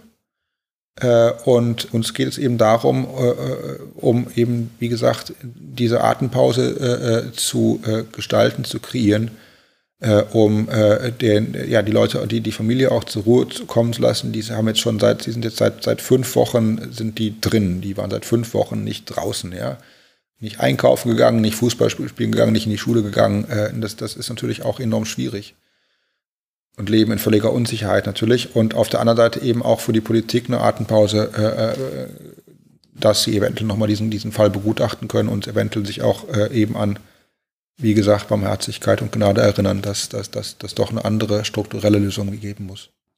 Weil du es vorher kurz angesprochen hast, also auch diese, gerade hier, äh, es gibt ja hier den Bible Belt, wie er genannt ist, was für unser komplett unwirres Konzept ist, was man sich gar nicht vor. Das haben die Amerikaner, sowas gibt es bei uns nicht. Ja, und das hängt zusammen, ne? die beiden Bible Belts, ja, weil, weil die, der, der Bible Belt in Amerika wird von Nachkommen von dem Bible Belt hier in Holland besiedelt. Ne? Also das, das hängt, die ganzen, die ganzen äh, religiösen Verrückten, die damals nicht ausgewandert sind, das ist jetzt sehr kurz durch die, Entschuldigung, aber die ganzen sehr hyperreligiösen, die sozusagen damals nicht ausgewandert sind, die wohnen jetzt immer noch im Bible Belt und auf einmal steht man da vorm Dorf, wo am Sonntag die die Schranken runtergelassen sind, weil man da nicht durchfahren darf am Sonntag. Also es ist faszinierend, ja. Äh, äh, äh was man auch äh, ja, als Deutscher, wenn man Amsterdam kennt und äh, äh, Rotlichtviertel Coffeeshop, halten die mich für verrückt, wenn ich denen das erzähle. Halt, ja, ihr müsst mal nur ein paar Kilometer von Amsterdam fahren, dann äh, sind da plötzlich ganz andere Situationen und da, äh, da werdet ihr sehr komisch angeguckt, wenn ihr zum Beispiel am Sonntag, äh, wie gesagt, euch bewegt allein schon sozusagen, weil Gesetzestexte und so oder Bibeltexte ähm, ähm, oder ne, dass, dass eben die SRP, diese, diese, diese eine Partei, noch vor gar nicht langer Zeit auf Wahlplakaten aufgerufen hat, dass Frauen sie doch bitte nicht wählen dürfen, weil sie nämlich gegen das Frauenwahlrecht sind, aufgrund von biblischen Bestimmungen. Ähm, auch das ist Holland, genau, ja, aber, aber eben nicht das, was man normalerweise kennt, ja. Du hast dich entschlossen, Pfarrer zu werden. Was sind Reaktionen aus deiner den Leuten um dich waren, waren überrascht mit, oh mein Gott, es ist irgendwie meiner Meinung nach schon mittlerweile ein komischer Berufswunsch. Es ist eben ein aussterbender Beruf, gemein gesagt, nein, ist es nicht, aber die Jugendprobleme habt ihr auf jeden Fall. Also, wie mhm. war das damals, als du gesagt hast, das interessiert mich, da zieht es mich hin? Na, das ging bei mir auch erst a, a schrittweise und auch eher, ähm, ja, äh, da war meine Jugend schon vorüber. ähm, äh, ich bin nicht religiös und auch nicht kirchlich aufgewachsen. Äh, ähm, Kirchen waren in meiner Kindheit und Jugend eine Art Museen. Da ging man rein im Urlaub, äh, wenn es irgendwelche Bilder zu begutachten gab oder irgendwelche Kirchenfenster. Äh, und äh, äh, weil, meine, weil meine Eltern ja, ja schon, schon auch wichtig fanden, dass, dass eben die Kinder wissen, was eine Motette ist oder äh, welcher Heilige auf dem Bild steht oder irgendwie so. Also ein Teil der Kultur. Äh, und deswegen stand da auch mal eine, stand auch eine Kinderbibel, Kinderbibel irgendwo, irgendwo bei uns zu Hause. Äh, da wurde allerdings nie drin gelesen, äh, bis ich mal äh, in den Sommerferien meinen Fuß gebrochen hatte und irgendwie alles, was ich irgendwie lesen konnte, äh, gelesen habe, weil ich einfach drei Wochen im Bett liegen musste. Äh, und da las ich dann auch mal die Kinderbibel und pff, ja, nicht, dass das irgendwie einen großen Eindruck hinterlassen hat, aber es, es, es zumindest ich erinnerte mich vor allem an die Bilder, wie, wie, wie Moses die Gesetzestafel zerschmiss und so eine Sachen oder das goldene Kalb. Aber ansonsten war da eigentlich nicht viel. Und ähm, dann bin ich äh, 1990 als 17-Jähriger äh, äh, ein Jahr lang als Austauschschüler nach Australien. Ähm, ja, nicht, nicht, nicht allzu glückliche Jugend. Ich wollte weg und äh, äh, ja, Australien war weiter ging es nicht sozusagen. Ähm, und kam da zufällig äh, oder nicht in eine katholische Familie von Italien, italienischem Ursprung, die mit ihrem Glauben recht frei umging. Also es war kein Zwang oder sowas, aber schon, ne, da hingen Weihwasserbecken an den Türen und so. Äh, äh, oh, äh, und äh, erst, erste, erste natürlich, die, die holten mich vom Flughafen ab, ja. Wir fuhren irgendwie stundenlang zu ihrem Haus und wir gingen zur Tür rein und die machten irgendwas Komisches mit Wasser da irgendwie. Und ich hatte keine Ahnung, was das war. Ich habe noch nie vom Weihwasser gehört, ja. Aber trotzdem, es fühlte für mich irgendwie stimmig an, weil guck, wir sind jetzt irgendwie, wir waren außerhalb, wir, wir sind durch Verkehr, alles ging gut. Irgendwie so von wegen bewusstes Leben. Irgendwie, wir stehen jetzt dabei kurz still, alles ging gut, prima, jetzt kann es hier drin weitergehen. So. Also für mich kam das instinktiv positiv über. Äh, äh, dass dann plötzlich eine Maria auf meinem Nachttisch stand, das fand ich ein bisschen merkwürdig, aber gut, ich bin halt hier nicht zu Hause. Ne? Und äh, ja, und, und ab und zu bin ich auch mal mit denen in die Kirche gegangen, sozusagen. Das fand ich nicht schlimm. Äh, äh, und irgendwann frag, fragten sie mich, na guck, äh, Axel, du bist doch äh, nicht katholisch, du bist doch eigentlich äh, evangelisch oder lutherisch oder wie heißt es eigentlich? Erklär mal, was ist denn da der Unterschied? und ich fand das so peinlich, dass ich die Frage nicht beantworten konnte. Ich schämte mich sozusagen eh zu Tode. Und was habe ich in meiner wirklich Dummheit gemacht? Äh, ich bin am nächsten Tag in die Bibliothek und habe eine deutsche Lutherbibel mir ausgeliehen. Weil ich dachte, wenn ich die Lutherbibel lese, dann würde ich wohl wissen, was Lutheran, äh, Lutheranismus ist. Natürlich Unsinn, aber äh, deswegen habe ich in dem Jahr von Genesis 1.1 bis Offenbarung 21.23 die Bibel durchgelesen, was ziemlich aufwendig war, zumindest zum Teil. Ich habe da auch ordentlich runtergestöhnt. Aber nicht nur, ich habe als Kind und als Jugendlicher immer ganz, ganz super viel gelesen. Also ich habe echt Bücher verschlungen. Äh, äh, aber was eben mir enorm aus, auffiel, ist, dass ich, dass ich diese Bibel nicht verschlingen konnte. Da waren teilweise Geschichten drin, wo ich nach zwei, drei Absätzen gedacht habe, irgendwie, warte mal kurz, ich kann das nicht weiterlesen, da muss ich erstmal drüber nachdenken. Und auch ganz oft, eben ganz persönlich jetzt die Geschichte, ganz oft auch, äh, dass ich, ne, ich, ich war 17, ich hatte da meine erste Freundin, das war eine ziemlich prägende Zeit, äh, ging da in, in, in, in, in ein australisches College irgendwie, also ganz fremde Umgebung für mich auch. Äh, ich war da also auch ziemlich viel mit mir selbst beschäftigt und las dann am Abend vom Einschlafen irgendwie noch ein paar Seiten Bibel und plötzlich ging es in dieser Bibel um etwas, was mich den ganzen Tag schon rumgetrieben hat, sozusagen. Also ich hatte ganz oft ein ganz komisches Gefühl, dass ich nicht das Buch lese, sondern dass, dass das Buch mich liest. So kann ich es eigentlich nur beschreiben. Äh, nicht, dass ich damit schon irgendwie was gemacht hätte oder sowas, aber es war mir deutlich irgendwie, das ist ein Buch anders als jetzt irgendwie ein Roman oder sowas. Ähm, so, das war die Episode in Australien und zwei Jahre später. Also ich habe noch vergessen übrigens, äh, dass zwar nicht, nicht kirchlich christlich aufgewachsen, aber ich bin dann schon getauft und habe auch Konfirmation gemacht, weil eben meine Eltern dachten irgendwie. Das tut man halt. Das tut man halt, genau. Das kenne ich. Da, das kennst du dann halt. Da kann man, da kann man ein schönes Familienfest äh, äh, äh dran, dran festknüpfen. Ich habe echt, bin in den Konfirmationsunterricht gegangen, weil mir eine Stereoanlage versprochen wurde. Ja. Das war der einzige Grund. Gut, aber, aber ähm, ähm, was witzig war, nicht ganz chronologisch, aber was witzig war, äh, als äh, nach diesem Konfirmationsunterricht, da habe hab ich nette Leute kennengelernt, wollten wir noch nicht irgendwie auseinandergehen und haben da sozusagen eine Art Jugendgruppe gemacht. Was heißt, wir haben zusammen Billard gespielt und irgendwie äh, äh gequatscht. Irgendwie religiöse Themen waren da nie irgendwie äh, eine Rolle. Äh, und diese Kirchgemeinde, wo das eben stattfand, die war, war, war und ist auch noch immer benannt nach einem See, da in dem äh, Gebiet, in, eben in West-Berlin. Äh, äh, der Großkliniker See und der, äh, wir, wir, sprechen über die Jahre 80, äh, Umweltbewegung, der kippte auf einmal um. Ne, Fischsterben, Algenexplosion, äh, weiß nicht was alles. Plötzlich konnten wir da nicht mehr schwimmen, plötzlich konnten wir nicht mehr fischen gehen mit meinem Freund. Das war, ja, scheiße, um es deutlich zu sagen, sozusagen. Ne? Da, da, wollten wir was gegen tun. Ja? Und äh, was können wir dagegen tun? Äh? Demonstration am Badestrand, äh, weiß nicht was, keine Ahnung. und und plötzlich saß da der Pfarrer in unserer Jugendgruppe.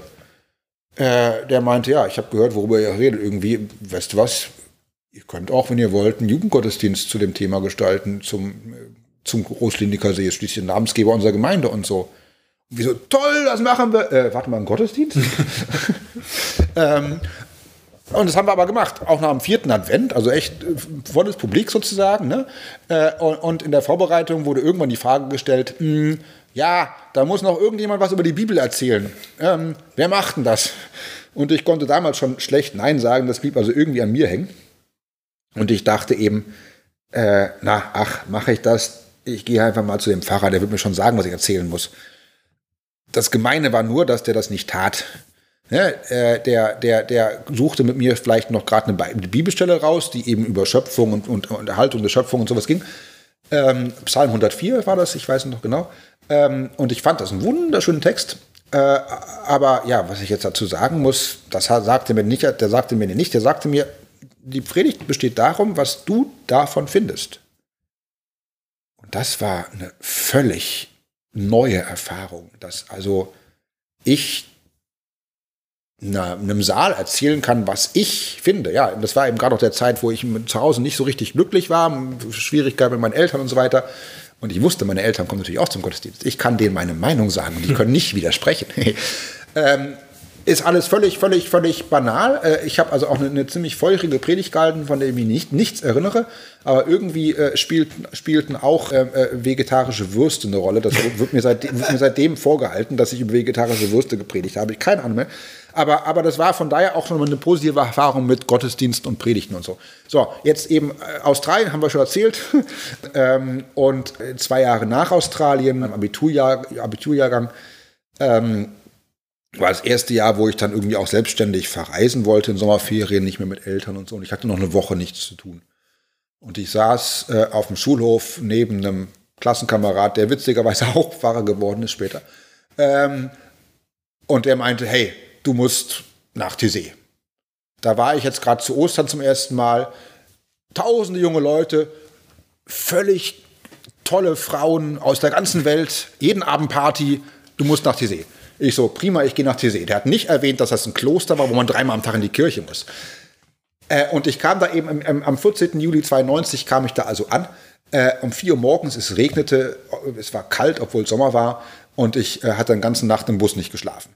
Und ich so, äh, wo, wo kann ich jetzt irgendwie noch ein paar Stunden mich hinlegen? Irgendwie, äh, hier ist nichts auf, alle Türen zu. Die erste Tür, die irgendwie aufging, war, was ich nicht wusste, die Tür zur Kirche. Und ich gehe da rein, ein riesiger Saal, auch deutlich Kirche und da lagen hunderte Leute um vier Uhr morgens auf dem Bauch und beteten.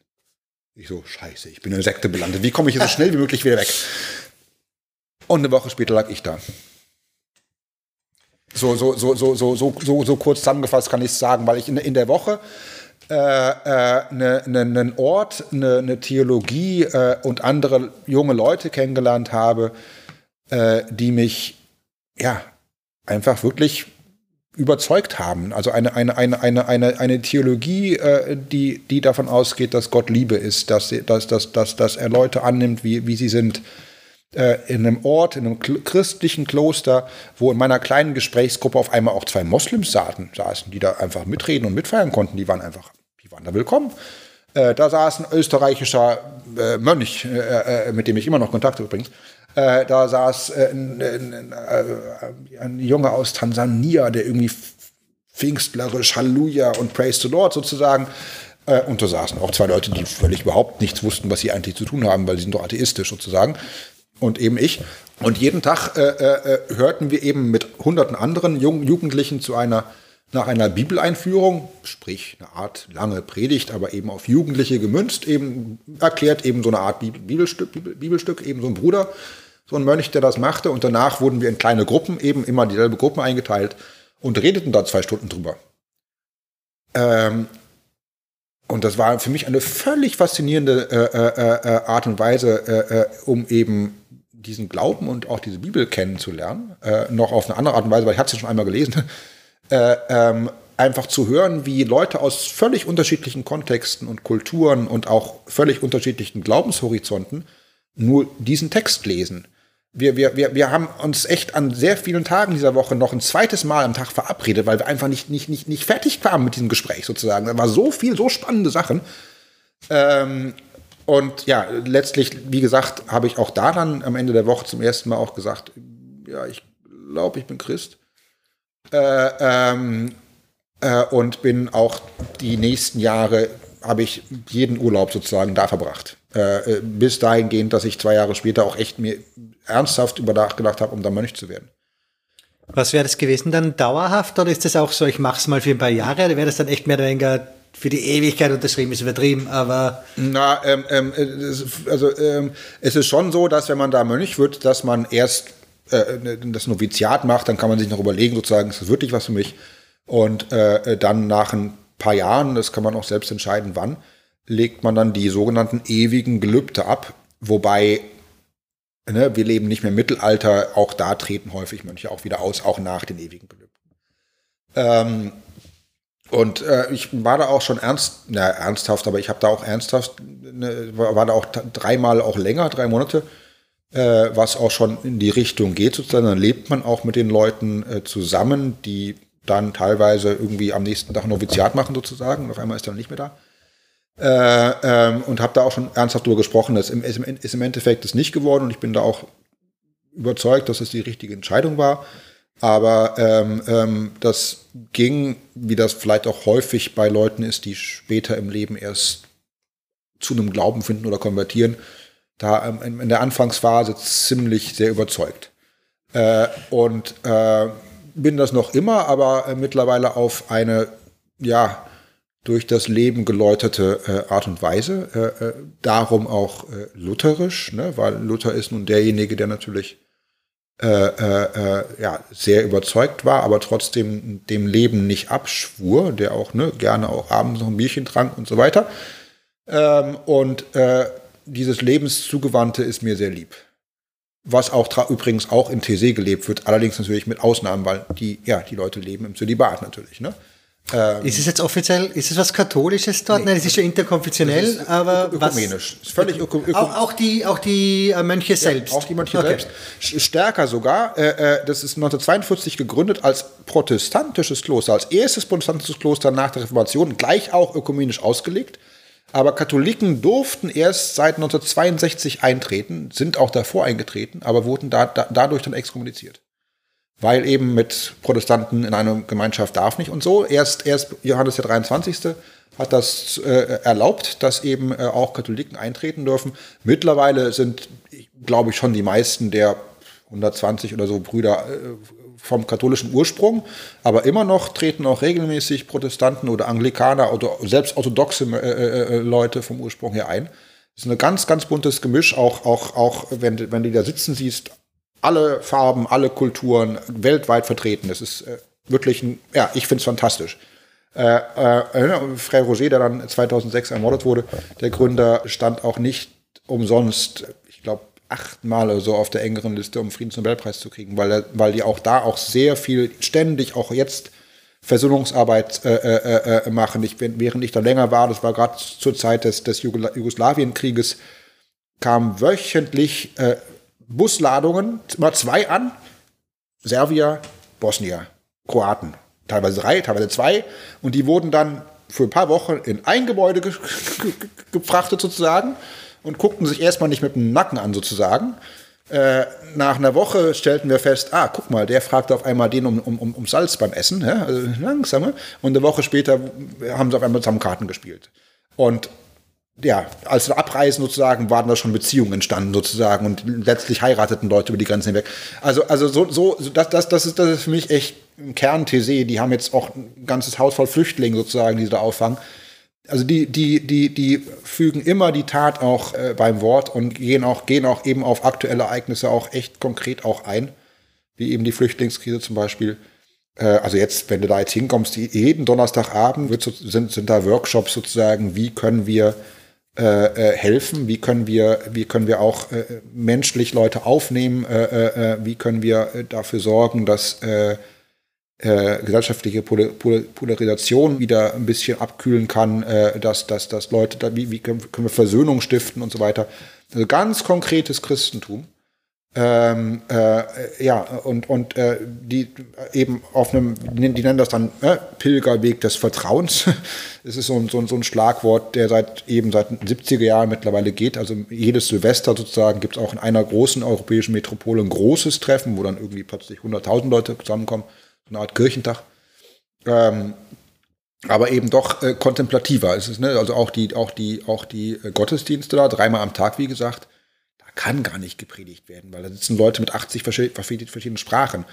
Äh, aber lose davon, äh, auch davor schon sozusagen, lebten die aus der Stille. Also nach dem Bibeltext wird da zehn Minuten lang mit 5000 Leuten, 5000 Jugendlichen geschwiegen. Und das geht, das ist wirklich still, ja. Also, also äh, äh, das ist schon auch, auch, auch Atheisten, die da kommen, fasziniert das zumindest. Diesen Film leider nicht, nicht mehr sehen können, die du die noch geteilt hast, aber das, das hätte mich noch interessiert. Äh, war ganz interessant, weil es eben kurz atheistische, einfach die es kurz mhm. besucht hat genau. und einfach auch das Gefühl Gemeinsamkeit, sie ja. am Anfang. Es ist eh ganz interessant, musst du denke anschauen. Ja. Ich glaube, das interessiert dich eh wirklich. Ja, ja sicherlich. Ähm, grundsätzlich kann man sich, aber es ist im Endeffekt ein durchgängiges christliches Jugendcamp dort, mehr oder weniger. So kann man das eigentlich sagen. Äh, die, die, die Treffen gehen immer von Sonntag bis Sonntag, sprich Sonntag reisen alle ab und kommen alle neu an. Mhm. Äh, teilweise bleiben auch Leute kürzer, es wird aber nicht angeraten, äh, teilweise eben ein paar Leute bleiben auch immer länger, um ein bisschen Kontinuität reinzubringen und um, und um mitzuhelfen. Ja, und, und da gibt es dann verschiedene Aufgaben und, und, und, und Arbeiten, die eben die Leute, die, die länger da bleiben, äh, tun. Und von eben den, den, den, den Männern unter dieser Gruppe überlegen sich auch immer ein paar, äh, ob sie nicht dann permanenter bleiben, sozusagen. Ja, und, und äh, das ist, äh, dass da so viele Jugendliche kommen, das ist in den 60er Jahren angefangen, spätestens seit so Anfang der 70er Jahre, Hippie-Bewegung und so, wurde das richtig groß. Äh, und äh, mittlerweile, sobald irgendwo in Europa Schulferien sind, ist es da voll. Also äh, es gibt auch Zeiten, ne, Februar oder sowas, wo da, du weißt nicht, ein paar hundert Leute sind. Aber um Ostern rum und im Sommer rum, äh, die Kirche, die äh, auch interessant, die, die, der ursprüngliche Kirchengebäude wurde von der Aktion Sündeszeichen Friedensdienste mitgebaut. Das ist eine deutsche kirchliche Organisation, die eben Versöhnungsarbeit leistet äh, in Ländern, die unter dem Zweiten Weltkrieg und die unter Nazis gelitten haben. Und eine, eine deren größten und ersten Aktionen war eben der Aufbau der großen Versöhnungskirche in Tese, äh, die mittlerweile, ich glaube, zwölf Anbauten kennt. Die musste also ständig wieder erweitert werden, weil so viele Menschen immer kommen. Und das ist auch sehr spannend, die, die, die Erweiterungsbauten, die Mönche da achten darauf, dass die nicht länger als zehn Jahre hält. Warum? Weil sie nicht wissen, was in zehn Jahren Alles passiert. ist in Bewegung. Alles ist in Bewegung. Aber das finde ich auch so schön. Am jeden 1. Januar im Jahr verbrennen die Mönche ihre gesamte Dokumentation des letzten Jahres. Okay. Interessiert sie nicht mehr, ist vorbei. Also so eine Sache, also das sind kleine Sachen, aber, aber, aber ja, ich, ich finde es einfach äh, persönlich äh, privat sehr überzeugend. Es ist immer wieder noch, jetzt, ich war letzten Sommer wieder zum ersten Mal mit meiner Familie da, ich komme da nach Hause. Also äh, äh, äh, anders kann ich das Gefühl nicht beschreiben. Weil für natürlich letztes Jahr ganz emotional eigentlich, weil ich ganz oft da in der Kirche saß mit der Überlegung, will ich eine Familie, will ich hier Mönch werden? Und jetzt saß ich letztes Mal zum ersten Mal neben meiner Tochter in der Kirche.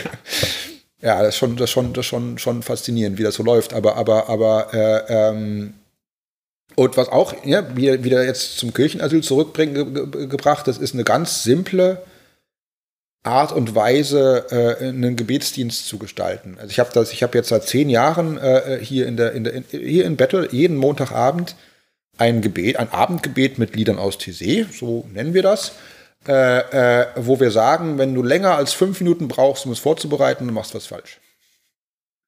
Ja, auf der Webseite von TC gibt es eine, eine, eine, einen Bibelplan, das ist immer die Bibellesung, die die, die im Mittagsgebet lesen. Äh, die suchst du raus, äh, dazu suchst du äh, einen Psalm raus und fünf Lieder, fertig.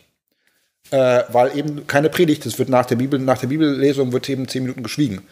Und, und trotzdem ist das ein ganz, ganz warmes, eine sehr meditative Musik natürlich auch. Das sind so kleine christliche Mantas, die immer wieder wiederholt werden. Äh, auf YouTube stehen sie alle, also einfach mal TC andrücken und die teilweise Bibelverse oder irgendwelche kurze Texte äh, äh, und darüber wären dann, werden dann durch die, durch die Mönche ganze, ganze Psalmen als Solo gesungen. Also eigentlich sind das keine Lieder, sondern Anleitungen zum Gebet sozusagen. Eigentlich der Sinn der Sache ist, dass du nach dem zweiten oder dritten Durchgang dieses Lied, das Liedbuch weglegst, weil du kennst den Text und in eine, in eine Art meditatives äh, Atmosphäre äh, ja, entrückt wirst, sage ich mal so, und sozusagen eigentlich dieses Lied gebetet wird durch eben alle Anwesenden. Und das ist äh, sicherlich nicht was für alle. Es gibt Leute, die sind eher aktivistischer oder die sind eher, die wollen eher intellektuell angesprochen werden, die wollen eine Predigt haben oder so. Äh, aber ähm, ähm, ja, viele, gerade eben viele Jugendliche spricht das doch an, weil es eben ein Christentum oder ein Glaube ist, wo man auch echt was, ja, wie sagen, was erlebt, was fühlt. Ja, ich habe also auch gerade in TC habe ich ganz häufig äh, Tagesbesucher, Gruppen rumgeleitet. War meine Aufgabe in ein paar Wochen, äh, wo dann irgendwelche Jugendgruppen, die halt ähm, auf der Vorbeireise sind, eben, ja, wir wollen eben noch kurz gucken, was in TC eigentlich los ist. Und äh, da, da, dann fühlst du dann irgendwie mitten am Tag, ohne, ohne irgendwelchen Gottesdienst, einfach äh, Leute auch eben schweigend fünf Minuten durch die Kirche. Und 12, 13, 14-Jährige wollen dann nicht mehr weg. Einfach weil diese Atmosphäre sie so packt. Ja? Das ist ein bisschen auch äh, äh die, die Aussagekraft auch äh, von, von, von diesem Ort. Ja, weil man da echt sozusagen ja, wie gesagt, ich, ich dachte irgendwie, ja, Hilfe, Sekte, aber irgendwie am, am, Ende, am Ende, ja, das war innerhalb einer Woche eine unglaubliche Transformation. Und das spricht ja gerade gerade eben Jugendliche oder, oder Jüngere spricht das doch an. Ne? Das ist faszinierend, weil außerhalb von TC sind gerade die Jugendlichen, die, die, die, die der Kirche fernbleiben. Äh, es sei denn, die Kirchen organisieren halt selbst auch ein Abendgebet mit Liedern aus TC. Das machen wir hier eben schon seit zehn Jahren und äh, da kommen in der Tat auch unsere Jugendlichen hin. Äh, nicht nur, auch ältere, ne? aber, aber auch. Äh, äh während äh, im Sonntagsgottesdienst ich häufig mit 20 Jahren Abstand der Jüngste in der Kirche bin. Also das ist auch hier, das, also die Alterung der Kirche ist auch hier voll ja, am Laufen vor, eigentlich. Vor allem in den Städten.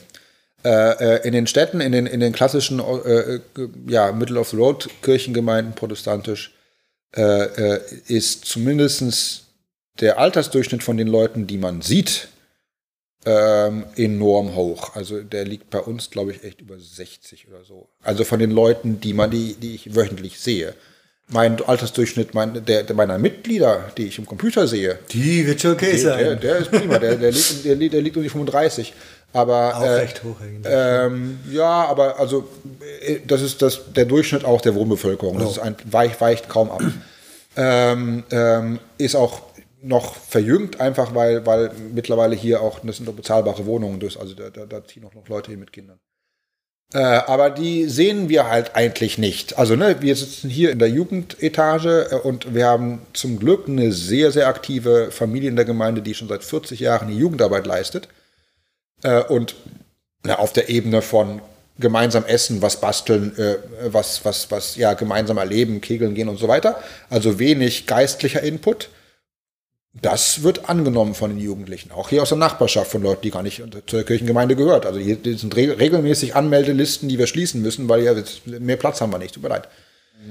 Und es ist, die Leute wissen auch, dass das von der Kirche organisiert wird, aber ja, schicken, glaube ich, auch ihre Kinder hin, weil sie wissen, naja, basteln und zusammen essen, das ist prima, das können sie machen. Die beten wir ja nicht, so nach dem Motto. Also es ist schon so, äh, ist es schon teilweise auch ein großer Abstand äh, von, zwischen Gesellschaft und Kirche. Was allerdings spannend ist im Vergleich zu Deutschland, ist, dass, das, dass dieser Abstand schon bei sehr vielen zumindest schon so lange völlig vollzogen ist, dass wenn ich, ich sag mal was, im Zug oder an der Tram halte oder irgendwie sowas mit Leuten im Gespräch komme und dann erwähne, dass ich Pfarrer bin, ist in Deutschland meistens die Reaktion Hilfe. Und die, die Beerdigung meiner Großmutter, die hat, der, hat, hat ihr Kollege dermaßen verhauen, ich will nichts mehr mit ihm zu tun haben, ich renne jetzt weg. Ich will wirklich Leute, die das, den Raum verlassen und nicht mehr mit mir reden wollen, ja, in Deutschland. Hier ist es, ach, ich habe noch nie in meinem Leben einen Pfarrer erlebt. Was machen Sie denn so? Erzählen Sie mal.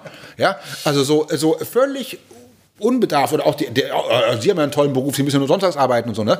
Äh, äh, so, so eine Sachen. Also, aber äh, mit, mit Interesse. Hm. Also, äh, das ist das Faszinierende, deswegen ich in dieser, dieser Kirche, der Kirche in der Kneipe Abend, wo ich halt einmal, äh, einmal im Monat, Donnerstagabend mit Gemeindemitgliedern sozusagen ähm, ja, Bier trinke und, und, und, und einen Abend lang quatsche, wo es immer möglich ist, dass wir über irgendwelche Bibeltexte reden, aber vielleicht auch irgendwie übers Wetter.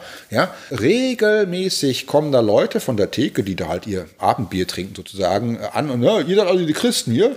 Ja, ja ihr, ihr, dürft doch kein Bier trinken, wieso denn? Und dann komme ich, kann ich gleich mit der Hochzeit von Kana anfangen, äh, Jesus irgendwie Wasser in Wein verwandelt hat, äh, gleich ein Gesprächsthema. Und öfters als nicht sozusagen setzen sie sich dann zu uns und, und, und ja, reden mit uns weiter. Und äh, ich erzähle dann immer gerne die Geschichte von einer Frau, die eben vier, vor vier Jahren äh, das tat, äh, die mir an, an, demselben Abend noch erzählte, sie hat schon seit 20 Jahren keine Kirche mehr besucht, weil vor 20 Jahren ist ihr Mann völlig plötzlich und unerwartet gestorben. Und seitdem ist sie doch so dermaßen böse auf Gott, dass sie das weggeschoben hat. Kirche kann mir gestohlen bleiben. Äh, und da, damit redete ich jetzt also den ganzen Abend in der Kirche irgendwie an unserem, an unserem Bieren weiter trinken. Äh, jetzt vier Jahre weiter ist sie die Vorsitzende unseres Gemeindekirchenrats. kommt regelmäßig in den Gottesdienst und hat auch noch einen neuen Mann kennengelernt in unserer Kirchengemeinde, letztes Jahr geheiratet. Also, also, ne, ich, ich will mir da nichts anmessen oder sowas, das ist auch nicht auf mir, aber irgendwie, ne, das ist für mich auch, ich möchte auch gerne als Pfarrer unter Leuten sein, äh, die äh, äh, äh oder oder finde auch, dass die Kirche äh, sich nicht hinter ihren Mauern zurückziehen darf und muss. Äh, die die die Schwelle, die müssen die müssen so niedrig wie möglich sein.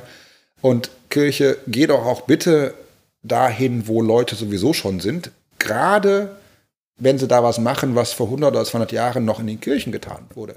Zum Beispiel in Kneipen. Vor 200 Jahren waren die Kirchen die sozialen Treffpunkte, ja, wo Leute sich kennenlernten, wo Leute ihre, ihre, ihre, ihre Neuigkeiten austauschten und so weiter und so fort. Äh, mittlerweile ist das sicherlich in Holland, aber auch in Deutschland natürlich schon lange verschoben. Aber äh, von Amerika und England rüber gibt es schon eine ganze Weile diese Bewegung, äh, äh, macht Kirche in der Kneipe Abenden oder mit Nachmittag oder was weiß ich. Ich hatte in Berlin auch, auch eine Sprechstunde. Meine Sprechstunde habe ich in, in, in, in einen Café verlegt, äh, äh, als ich da noch war. Und äh, das liefert äh, äh sehr viel überraschende Dinge auf und eben äh, zum Teil auch, wie gesagt, äh, auf einmal ein Vorsitzender vom Gemeindekirchenrat. Mhm. Ja. Gefühlt aus meiner Meinung nach so in Deutschland wärst du eine Art Instanz. Es gibt den Bürgermeister, den Pfarrer und den Polizisten. Das ist zum Glück nicht so. Und hier ist der Job im Endeffekt, ja. der Dienstleisterjob und man genau. akzeptiert so ein normaler Mensch, der einen Job macht. Ja, ja, ja, genau. Nee, ich bin da, ich bin da sehr froh drüber. Äh, natürlich ab und zu, ja, ja, ich kenne natürlich noch, noch viele Fahrer auch in Deutschland. Ab und zu neift das auch ein kleines bisschen, weil ich merke, na, die, meine, meine Freunde da, die mit, denen, mit denen ich studiert habe, die haben also, ne, die haben richtig Autorität. Ne? Ich muss mir das in jedem Gottesdienst eigentlich neu er, er, erpredigen, erpredigen und arbeite, wie gesagt, auch in einem Team zusammen. Aber äh, das er, er, er, ergibt auch wieder andere, ja, andere Chancen. Einfach, wie gesagt, weil viele Leute überhaupt keine Ahnung mehr haben, was eigentlich Christentum, Kirche, Religion überhaupt ist und dann plötzlich zum Teil, lang nicht alle, lang nicht immer, aber zum Teil plötzlich im Gespräch mit mir oder, oder in, dem, in dem Prozess, der folgt, merken, na, sie haben da doch überraschenderweise ein A dafür oder ein Gefühl für oder was weiß ich. Es sagt ihnen doch komischerweise was. Ich muss noch mit dir weiter darüber reden. Und äh, ja, das, das macht mir auch echt Spaß. Also weil einfach auch, weil ich selbst irgendwann entschieden habe, ja, der Club, der sagt mir was oder da will ich dazugehören. Äh, und äh, anders als, ich habe Examensvorbereitung gemacht in einer kleinen, in einer kleinen äh, äh, Examensgruppe, das macht man in Theologie so mit vier Leuten und die alle anderen drei Leute waren alles Pfarrerkinder. Die mussten mir noch am Ende des Theologiestudiums manche, manche Floskel sozusagen erklären, die ich nicht verstand. Ja, also die, die Tale Kanaans, sagt der Holländer, sozusagen die, die, die Sprechweise innerhalb von der Kirche. Ne? Also ähm, es gibt ja ein Wort Tourüsting, was nur innerhalb der Kirche verwendet wird. Ja, sobald ich das außerhalb der Kirche sage, äh, äh, äh, fragen mich Leute, was wir denn mit Waffen machen, weil Rüstung. Ja? Äh, ähm, aber das heißt eigentlich sozusagen äh, Ermutigung. Das ist aber wirklich nur in, innerhalb, innerhalb des, der, der Kirche benutztes Wort. und so gibt es sehr viele Sachen und diese, ja, das, da, da, diesen Ballast habe ich natürlich als Deutscher schon nicht, aber auch als jemand, der eine ziemlich gute Antenne hat für eben Kirchenslogans und äh, Kirchensprache, die außerhalb der Kirche niemand mehr versteht. Wie war das überhaupt? Dein Job besteht eigentlich nur aus Sprache. Und ja. in dem Fall ist sie eine Fremdsprache. Du hast das schon ein bisschen, du hattest damals die Freundin schon, bis gekommen bist, oder? Ja. Das heißt, du hattest so ich hatte ein Jahr, mit Ja und so ein bisschen auf dem Niveau. Ja, ich habe hab ein Jahr in Amsterdam studiert, auf, also, auf, auf ja. Holländisch. Also ich also sprach, also ich, ich, sprach, ich, sprach, ich sprach die Sprache schon fließend, allerdings Du hast völlig recht, eine Sprache fließend zu sprechen und, und in einer Sprache eine Predigt halten zu können, sind zwei völlig unterschiedliche Dinge. Da musste ich noch echt reinwachsen, äh, weil äh, es plötzlich nicht nur mit Beherrschung von Sprache zusammenhängt, sondern du musst auch die Geschichte von bestimmten Wörtern wissen. Du musst zum Beispiel wissen, dass Pim Fortuyn bestimmte Wörter geprägt hat die du nicht einfach in der Predigt verwenden kannst, es sei denn, du willst was über Pim Fortuyn sagen. Ne? Ich habe also irgendwann mal in meiner, einer, einer meiner ersten Predigten hier äh, ein, ein, ein, das, das Wort Fingerweisering, also, also Fingerzeig, sage ich mal so, verwendet äh, und merkte, dass das, dass das Leute irgendwie komisch fanden oder darauf merkwürdig reagierten. Aber keine Ahnung, warum das denn so war. Und mir wurde erst an der Tür, als Leute sich von mir verabschiedeten, äh, äh, wurde ich gefragt, warum ich denn dieses Pim Fortuyn-Wort immer wieder verwendet habe. Das wusste ich nicht natürlich. Ne? Also Wörter haben Geschichte, ähm, äh, Sprache hat Geschichte und, und, und, und natürlich gerade innerhalb von Kirchen äh, muss man dann auch äh, äh, ja Kirchengeschichte, Frömmigkeitsgeschichte, ne? die Versäuligen, das, also die ganzen 70, 80-Jährigen bei mir in der Kirche, die sind in einer völlig anderen kirchlichen Welt aufgewachsen die durften in ihrer Schulzeit sozusagen, wenn sie herformt waren, nicht mit reformierten Kindern spielen, weil das sind ja andere, ist eine andere Säule sozusagen, oder Katholiken schon gar nicht sozusagen. Ne? Ganz anders als in Holland, das muss man alles wissen, äh, äh, wenn, man, wenn, man, wenn man hier auf der Kanzel steht. Äh, äh, nun hatte ich eben zum Glück in der Tat eine, eine, holländische Frau, die das natürlich auch wusste, sie ist auch Theologin, von daher noch besser, äh, äh die mir da also, die also auch jahrelang meine Predigten erst noch gelesen hat, bevor ich sie gehalten habe. Sehr dankbar für. Ja. Äh, und so habe ich das dann auch äh, nach und nach auch gelernt, weil in der Tat, ja, Sprache ist mein einziges und erstes Werkzeug. und ähm, das musst du schon echt ordentlich, ordentlich können als Pfarrer. Gerade, gerade wenn es eben nicht deine Muttersprache ist. Und immer noch ist es so, dass wenn ich einmal, einmal im Jahr predige, predige hier in der deutschen Gemeinde auf Deutsch, da freue ich mich schon Monate vorher drauf. Weil ich mich endlich wieder echt augenschlagsmäßig äh, äh, äh, so akkurat ausdrücken kann, wie ich es in Holland einfach aufgrund der Sprache auch nicht kann. Ne? Das Deutsche hat mehr als ein Drittel mehr Wörter als, als das Holländische äh, äh, ist, ist eine ganz andere, viel exaktere Sprache und natürlich, ja, habe ich auch Predigen gelernt auf Deutsch. Ähm, nur würde ich nicht sagen, dass meine, meine Predigten auf Deutsch besser oder anders sind als die auf Holländisch, aber es ist einfach mir vertrauter noch. Wie du jetzt äh, angekommen bist, was waren dann, hat es irgendwelche großen Hindernisse auch gegeben, integrativ und so weiter? Du bist ja doch Du hattest ja von Anfang an schon eine Gemeinde, das war jetzt nicht dieses, sondern die erste war in Amsterdam, hast du gleich gesagt? Nee, nee, nee, ich, hatte, ich, ich, bin, ich, äh, ich musste noch meine, meine, meine, mein, mein deutsches Theologiestudium verniederländischen. Ich musste also noch Kirchenrecht und Kirchengeschichte, musste ich noch lernen und auch noch Examen drin, drin, drin machen. Also du bist nicht komplett reingeworfen worden? Nee, ich bin okay. nicht komplett reingeworfen und, und, und, und, und äh, erst nachdem ich sozusagen diese zwei Examen noch ge gemacht hatte, äh, äh, muss, dann musste dich noch bei der Kirche bewerben und musste noch geeignet erklärt werden. Das ist ein völlig bürokratischer äh, Prozess. Äh, das, das, hat noch ähm, doch noch zwei Jahre gedauert ungefähr, anderthalb Jahre gedauert, bis ich mich dann bewerben konnte. Äh, und ja, letztlich ist es dann Den Haag geworden. Äh, und äh, ja, integrativ ähm, ist auch eine Besonderheit von eben einem, einem, einem Theologen, denke ich mal. was mir echt am schwersten fiel, war ähm, Kirchenmusik. Warum? äh, ich hatte nie, nie, nie gedacht, dass du, du, du, ne, du wächst auf, du gehst, also als Theologe geht man auch regelmäßig in die Kirche natürlich, äh, äh, wie, wie verhaftet oder wie, wie, wie unglaublich wichtig bestimmte Lieder zu bestimmten Anlässen sind. Für mich war es, meine ersten Oster- und Weihnachtsfeste waren, fühlten sich für mich nicht wie Oster- und Weihnachtsfeste an, weil, einfach weil ich bestimmte Lieder nicht in der Kirche gesungen habe. Oder sogar völlig komisch, das berühmteste oder eins der wichtigsten Weihnachtslieder Tochter Zion, vielleicht bekannt, Tochter Zion, freue dich. Das, die, die Melodie ist in Holland ein Osterlied. Oh. also du sitzt dann plötzlich in einem Ostergottesdienst und singst, singst ein Weihnachtslied. Es ist völlig abstrus äh, äh, und, und, und, und ähm, naja, und dann noch solche, solche, solche äh, bestimmte Predigten, über die man sich dann völlig ärgert, weil wie kann der das denn sagen? Das ist eine völlig andere kirchliche Tradition. Aber da muss man, muss man sich erst dran gewöhnen. Äh, das hat eine Weile gedauert. Und ich habe gerade schon gesagt, ich musste also erst noch auf zwei Examen büffeln. Und das habe ich auch natürlich typisch deutsch gemacht, ja. Äh, wobei in der Tat meine Frau vor allem teilweise den Kopf schüttelte, sozusagen, ja, du musst nicht so viel lernen, das wird schon klappen. Und ich so, Examen, ich muss hier, ne, ne, äh, äh, äh, ziemlich ehrgeizig, gründlich natürlich. Ne, Wort gründlich im Holländischen wird nicht übersetzt, im, im, im, im Holländischen Duden drin. Und nicht umsonst. Und ich habe da Bücher exerpiert und auswendig gelernt, weiß nicht alles. Und kam dann auch noch, weil das halt, weil ich als, als Einziger das machen musste, gab es keinen Kurses für sozusagen deutsche Pfarrer, äh, äh, kam dann bei einem Professor auch noch nach Hause in ihren Wohnung, um da halt das, diese zwei Examen äh, äh ab, ab, abnehmen zu lassen. Und ich setzte mich da hin und er fragte mich so, ja, und wie geht's hier so in Holland, wie gefällt's Ihnen? Und was sagen Sie zu den Gottesdiensten und erzählen Sie mal, wie, wie geht es mit der Sprache und so. Und ich habe nach einer halben Stunde gesagt, ähm, Entschuldigung, ich bin doch eigentlich für ein Examen gekommen, ich habe hier alle möglichen Bücher gelernt, machen wir noch was? Ach so, ja, ja, das, ja, ach, wenn Sie wollen, können wir auch noch. so, ne? Also, und da wurde ich irgendwie noch so drei pro forma Fragen gestellt. Ich fühlte mich ziemlich verarscht, ehrlich gesagt. Das war für mich kein Examen. Äh, ne? Die, deutsche Situation natürlich gewöhnt sein würde. Ich, ich, ich, musste die ganze Bibel auswendig lernen für ein Bibelexamen und so eine Sachen, ja. Also so, das ist eine völlig andere, äh, völlig andere Welt äh, äh, in dem Sinne, was, was ist eigentlich Lernen oder was muss man lernen?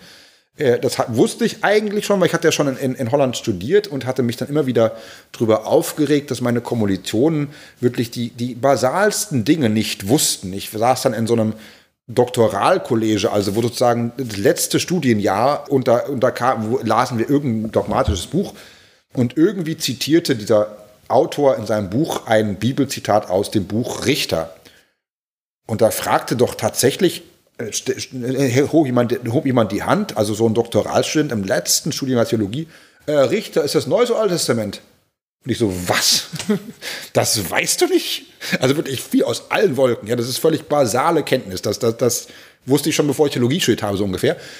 Äh, aber auf der anderen Seite ähm, gingen eben die Gespräche auch über dieses Buch äh, sehr schnell über irgendwie, was wir denn von diesem Inhalt finden. Und da hatte ich dann wieder plötzlich völlige Probleme, weil alle möglichen Leute um mich herum hatten, hatten sofort eine aus, auskristallisierte und, und, und fundierte Meinung, die sie auch prima begründen konnten und so. Und ich so, ja, äh, ich kann Ihnen jetzt sagen, was Karl Barth dazu sagt und was, was Augustinus dazu gesagt hat, was Luther zu dem Punkt sagte. Aber was ich selbst davon finde, äh, muss ich immer drüber nachdenken. Also ne, das, das, ist, das ist der Unterschied zwischen den beiden äh, Lern Lernsystemen. Hier, hier werden Leute, wird Leute beigebracht, um eine eigene Meinung zu haben, ähm, die teilweise dann nicht unbedingt gut in Fakten fundiert ist, einfach weil dieses Faktenlernen ja, vernachlässigt wird, zumindest jetzt in Theologie. Äh, andere Sachen kann ich nicht reden, während eben in Deutschland es andersrum ist. Da wird gepaukt äh, und da wird sicherlich auch diskutiert, aber mehr sozusagen darüber, was eben die Theologen zu diesem, diesem, diesem Punkt sagten und was wir selbst dazu fanden, naja, das ist eigentlich nicht so wichtig. Und ich habe da auch in, dann auch in dem Studienjahr auch, auch mit Professoren in, in, in Amsterdam geredet und die meinten doch alle, ja stimmt, exakt, deswegen schicken wir auch alle und so viele von möglich unseren Studenten zumindest für ein Jahr Bibelkunde nach Deutschland, dass sie zumindest die Bibel mal ordentlich lernen. Fand ich ein bisschen Armutszeugnis, aber gut, äh, das ist einfach auch ein Kulturunterschied. Also, also man kann einem äh, Holländer an der Universität fast nicht abverlangen, um Sachen auswendig zu lernen. Das, ist, das würde der als Beleidigung erf äh, erfahren. Das ist, so, das, ist, ja, das ist unter seiner Würde. Also ist jetzt es ist äh, äh, äh, sehr pauschal gesagt, aber, aber ähm, ähm, ja, ich, ich ich finde find eben auch diese, diese kleinen Unterschiede doch, doch sehr spannend. Müssen wir nicht über Brot und Bier anfangen, weil das ist natürlich ein sehr großes, leidvolles Thema. Aber äh, wenn es um kulturelle Unterschiede gibt, äh, ja, da bin ich, bin ich immer, immer gern dabei, um die zu untersuchen. Jetzt haben sowohl Berlin als auch die Niederlande an sich das Direktheit-Image, das Direktheit an sich kleben. So der nüchterne Holländer und die Berliner Schnauze so in der Art, also die ja. Direktheit auch. Das ist das sehr gleich jetzt, oder ist trotzdem hier noch offener und, und direkter auch als Berlin oder können sie sich wirklich die Hand geben? Ich glaube schon das Letztere. Also ich, ich äh, äh, äh, denke auch, dass ich deswegen äh, so gut erden konnte. Äh, ich habe eine äh, gute Freundin hier in Holland, in, in Den Haag, äh, die aus einer anderen Ecke Deutschlands kam, äh, äh, aus einer südlicheren Ecke, die eben vor allem mit dieser Direktheit nichts anfangen kann und die auch schon meinte, stimmt, ja, in Berlin fand ich das auch schon fürchterlich. Äh, und und, und ja, also das ist in der Tat, das kann, das kann eine Hürde sein, ja. Ja, ich denke in der Tat, ja, dass es auch deswegen so viele Holländer nach Berlin zieht. Äh, das ist ja echt eine enorm, enorme Modesache gewesen. Äh, ich habe in 99 äh, hier studiert, 99, 2000. Da wurde Deutschland, na, doch noch recht kritisch begutachtet und nicht nur beim Fußball, sondern auch über andere Sachen. und kam eben 2006 zurück und jeder schwärmte von Berlin und, und, und, und schwärmte von der WM, die gerade gewesen war, natürlich auch. Ne? Äh, und die Deutschen können doch noch ein Fest bauen. Es war eine völlig andere Sphäre, Atmosphäre, wie eben Holländer nach, äh, zu Deutschland anguckte und Deutschland, Deutschland sahen. Und das lag zentral an zwei Sachen, an A, Berlin und B, der WM. Dass sich eben Berlin auch äh, zu einer echten Metropole entwickelt hat, auch echt äh, mit der direkten Zugverbindung auch echt viele Leute an, anzieht aus Holland äh, dass man da äh, gut Party machen kann. Ne? Auch äh, elektronische Musik wird dann immer wieder angeführt, dass das, was, was Leute dann nach Berlin gezogen hat.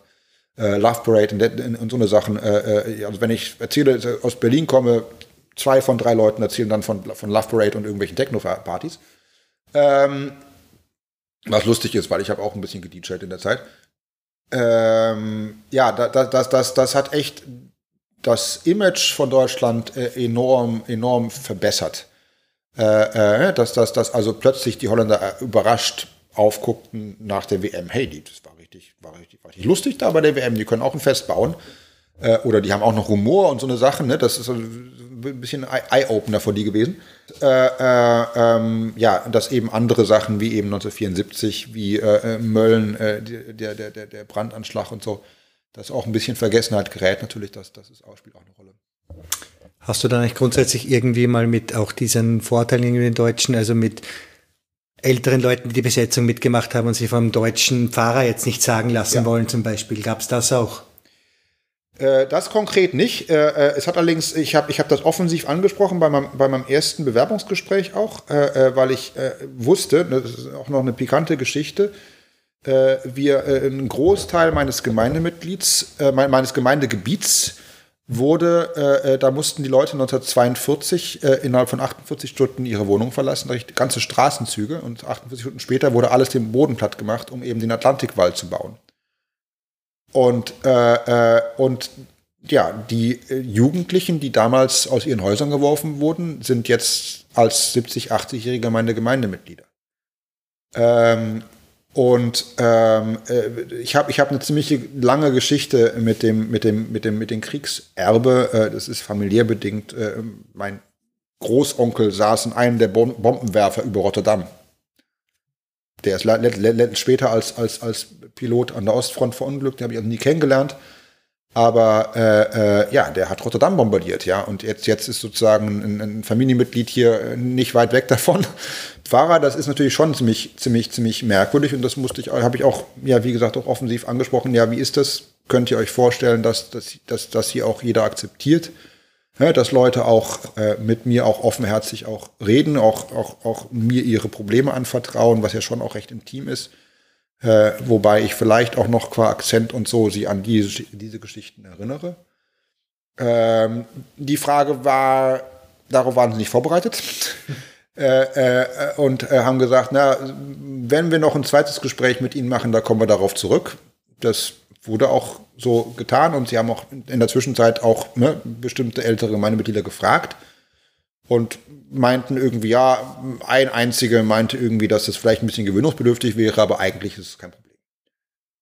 Und jetzt kommt eben was, was mich in den ersten Jahren echt enorm weggeblasen hat, äh, dass ich, als ich hier angefangen hatte, äh, bestimmt in den ersten zwei oder sogar drei Jahren wöchentlich minimal ein Telefonat kriegte von irgendjemand meiner Gemeinde. Ja, wir müssen uns mal verabreden, weil ich möchte gern endlich mal meine Kriegsgeschichte erzählen. Habe ich noch niemand erzählt, aber jetzt, wo Sie, ihre, wo Sie unser Fahrer sind, kann ich das endlich mal erzählen. Wo ich plötzlich Geschichten gehörte, die teilweise der Ehepartner von demjenigen noch nicht gehört hatten. So traumatisch waren die. Und es waren auch wirklich teilweise fürchterliche Geschichten. Zwangsarbeit, Entführung, Folterung, äh, äh, äh ja, solche Sachen. Äh, und aus irgendwelchen Gründen, das lag natürlich nicht an mir persönlich, sondern dass jetzt ein Deutscher hier Pfarrer ist, der auch noch Holländisch spricht und so. Äh, und dass auch natürlich ein gewisser Abstand auch schon zeitlich da gewesen ist. Und, und auf einmal hatte ich auch echt nicht erwartet, konnte ich sozusagen ja, Versöhnungsarbeit noch leisten. Nicht nur Versöhnung zwischen Deutschland und Holland, sondern auch Versöhnung von demjenigen mit seiner eigenen Lebensgeschichte. Äh, also ich habe in zwei Fällen sogar, äh, wo, wo, wo die Geschichte ging, äh, wie sie eben, der, einer meiner, meine, meine, meine, meine Mitglieder habe ich letztes Jahr begraben, der musste in den, in den, äh, ähm, im Harz gibt es so ein, ich habe den Namen vergessen, es, gibt, es gab so, ein, so, ein, so, ein, so, eine, so, eine, so eine Mine, äh, ob da Kohle, was da gewonnen wurde, keine Ahnung, aber diese, diese Mine haben die Nazis äh, benutzt, um die V2s, die Raketen zu montieren, unterirdisch. Und der war da, der wurde da, dahin entführt als Ingenieur und musste eben wirklich, hat, hat zweieinhalb Jahre kein Tageslicht gesehen. Und wurde da als, als ja, Sklave sozusagen äh, äh, zur Arbeit gestellt, hat auch noch sehr viel sabotiert, wo dann irgendwie ne, die Schraube einen Millimeter zu weit rechts, dass die halt abstürzt, die Rakete, und nicht, nicht ihr Ziel trifft und so. Und nach zweieinhalb Jahren hat er, hat er plötzlich die Möglichkeit gehabt zu fliehen. Und er ist zu Fuß vom Harz nach Den Haag zurück. Hm und, äh, und äh, musste und, und, und, und hat eben auf dieser Flucht, äh, weil er eben völlig auch äh, abgemagert und verschwacht, äh, abgeschwächt war, nach, nachdem er einen Tag von, dieser, von, diesem, von diesem Harz äh, weg, weg, weggelaufen ist, hatte, wurde, wurde er irgendwie am Wegesrand aufgesammelt von irgendeiner Bäuerin, die ihn erst noch sechs Wochen lang aufgepäppelt haben, sozusagen, also Unterschlupfgebiet gewohnt haben. Der hat nie wieder Kontakt gehabt mit diesem, mit diesem Bauernhof, wusste nur noch einen Familiennamen und einen Straßennamen, nicht mal den Dorfnamen mehr. Ich habe einen Abend lang gegoogelt und habe hab, hab, hab den Bauernhof gefunden, natürlich. Ja. Und konnte noch, konnte den noch in Verbindung bringen mit dem Jugendlichen, der in seinem, oder auch, auch, auch äh, damals im selben Alter war wie, wie, wie er äh, der jetzt eben diesen Hof äh, äh, leitete. Und die haben, die haben sich so noch besucht. Also es, das ist ja schön. Es ist einfach, einfach, einfach fantastisch, um, um, um, das, um das machen zu können. Äh, und ähm, dass es eben so die Konsequenz hat, dass eben Leute, Leute mir plötzlich ihre, ihre Kriegsgeschichten erzählen, hätte ich nicht gedacht. Auch eine große Ehre natürlich. Aber äh, ähm, jetzt mit den äh, ja, was, was, was du angesprochen hast, ich habe ich hab in den, in den zehn, wie, wie lange bin ich jetzt hier? Zwölf Jahre, genau gezählt zwei Situationen gehabt, wo ich plötzlich mit eben äh, deutschen Kriegsvorurteilen äh, äh, äh konfrontiert wurde. Beides Males von Leuten, die deutlich genug den Krieg nicht erlebt hatten. Das eine Mal war sogar ein Kind. Also, äh, und, und war alle beides auch in Amsterdam da war ich echt noch ein paar Monate da sozusagen und, und, und, und äh, hatte, hatte so einen Studentenjob äh, in der Innenstadt in so einem Touri-Laden Souvenirs verkaufen. Ich musste irgendwie an Geld kommen. Äh, und da fuhr ich hin und in Bossen-Lommer wohnten wir und, äh, äh und äh, in so einer kleinen Straße äh, äh, fährt so ein dicker Mercedes an mir vorbei und streift mit dem Spiegel meinen Arm und ich fall um. Und der Typ bremst, steigt aus, guckt natürlich keinen Blick zu mir, sondern nur, dass sein Spiegel doch noch bitte, bitte schön ganz ist. Äh, äh, äh, und, äh, und, und, und beginnt mich irgendwie voll zu schimpfen, wa warum ich dann irgendwie so, so, so, so absurd Fahrrad fahre, keine Ahnung. Ich äh, erkläre irgendwie dem auf Holländisch, äh, dass das meines Erachtens nicht an mir lag, sondern dass er hat mehr, besser in der Mitte der Fahrbahn fahren müssen. Darauf reagiert er nur sozusagen, bevor er in sein Auto wieder stieg. Hä? Jetzt haben wir noch nicht, haben wir noch nicht angefangen, die Moslems rauszuwerfen, kommen die Deutschen dann zurück, also den Moffen, ne? Ja. Äh, und stieg ein und fuhr weg. Und da saß ich irgendwie so irgendwie, okay. und der war, der war 30 oder so. Also der hat also den Krieg nicht erlebt. Äh, aber eben dieses Wort schon, schon, schon, schon benutzt und eben auch deutlich, irgendwie ja auch alle Ausländer müssen raus. Äh, und äh, echt ein paar Tage später war das zweite, das war echt innerhalb von, von ein paar Tagen ging das nur, das war in dem Laden, wo ich eben arbeitete, wo äh, aus irgendwelchen komischen Gründen eine, eine, eine holländische Schulklasse oder sowas in dem Laden war und irgendwelche, wahrscheinlich Besucher auf Amsterdam, keine Ahnung. Äh, und äh, äh, ein Schüler, Grundschule, zehn Jahre, zwölf Jahre höchstens, äh, äh, äh, sein, sein Ding da bei mir abrechnete und irgendwie an meinem Akzent hörte, ja, sind Sie Deutsch? Ich so, ja, ich komme aus Deutschland. Hey, Mose, der da hat seine Großeltern ermordet. Hm. So, Mitschüler, ich so, äh, was? So eine Sache. Aber, aber gut, äh, das, das, das, das sind dann ne, Kinder und irgendwie, keine Ahnung, die hatten wahrscheinlich gerade Zweiten Weltkrieg, was weiß ich. Ja, aber da sitzt, da fühlt sich natürlich doch irgendwie erstmal irgendwie, äh, spielt das jetzt noch eine Rolle? Äh, äh, andererseits, äh, ähm, ja, ist es natürlich, und das merke, merke ich natürlich vor allem auch in den, in den, in den, in den Gesprächen, wo mir eben diese Kriegsgeschichten erzählt wurden, auch unwiderstößlich war, dass ich aus einem Land komme, was ja in Holland ein Tätervolk ist und was Holland zu Opfern gemacht hat.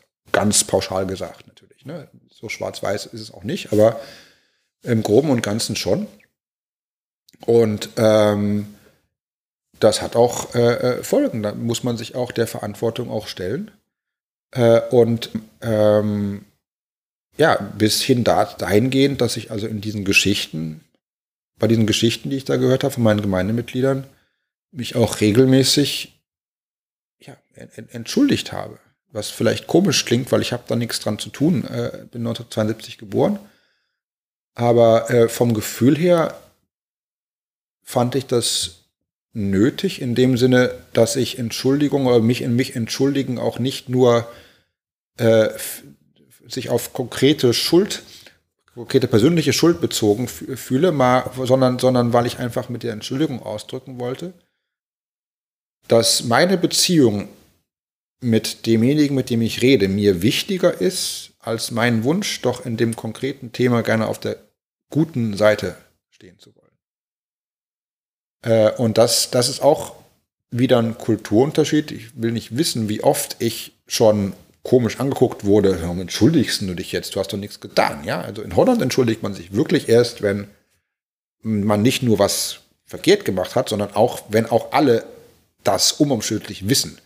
Einzige Male, dass ich, dass ich in Holland, in Holland äh, äh, äh offen, öffentlich sich jemand entschuldigt äh, hören habe, waren immer Politiker, die im nächsten Satz ihren Rücktritt erklären.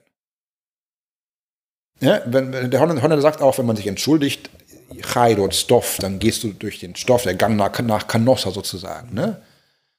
So, eine, so, eine, so, ein, so, ein, so ein deutsches Sprichwort, dass wer sich entschuldigt, innere Größe zeigt, das, das ist hier völlig undenkbar. Also häufig, meine, meine Frau meiner täglich sagt mir, sei nicht, nicht, nicht, nicht sorry irgendwie, ja. Das ist einfach, das ist wirklich ein Unterschied, äh, äh, äh, wie man, wie man, wie man, wie man äh, mit, mit, mit, mit äh, Sachen umgeht, äh, die, die, die einem leid tun. was ja ein Fakt vom Leben ist. Das passiert ja ständig, passiert jedem auch täglich teilweise. und das hängt auch damit zusammen, ja, dass wir eben den, den Zweiten Weltkrieg verursacht haben und äh, ständig halt auch ähm, äh, in jeder Innenstadt äh, mit Monumenten und Mahnmalen halt äh, an unsere größte historische Schande erinnert werden. Völlig zu Recht auch. Äh, ähm, das, hat, das hat Folgen. Also ähm, ähm, ähm das hat auch indirekt auch äh, ja selbst mit diesem Kirchenasyl zu tun, weil ich eben wirklich auch denke, äh, dass aus dieser historischen äh, äh, ähm, ja auch Schuld äh, eine Verantwortung erwächst, um eben in Wort und Tat sein Bestes dafür zu tun, dass sich sowas nicht wiederholt. Äh, und das heißt auch ähm, ähm, jetzt in der konkreten Flüchtlingskrise, wenn du so nennen willst, ähm, ähm, eben gegen Vorurteile und gegen Ausgrenzung und gegen Diskriminierung äh, äh, ein Zeichen zu setzen.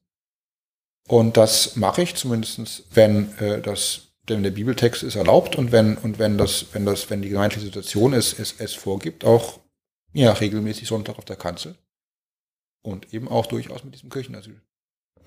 Die Headline im Allgemeinen Dachblatt, wo du ein Tür gegeben hast, war ja gut machen, was Opa falsch gemacht hat. Also es ist, gelesen, okay. Ja, ich habe es gelesen.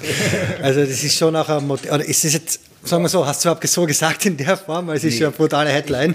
Ich, ich, ich, fand, ich fand, ich fand, ich fand den, der, der, die, die, die Titelzeile auch äh, äh nicht richtig passend. Ich habe mich sogar, also das Einzige, ich hab, fand das ein super, echt, echt große Komplimente an die, Journalistin, die das aufgeschrieben hat, weil wir hatten, hatten ein Interview von dreieinhalb Stunden, die hatte 50 Seiten Text. Mhm. Um das so zusammenzuschreiben, hätte ich jetzt nicht besser gekonnt. Aber sie war natürlich nicht verantwortlich für die Headline.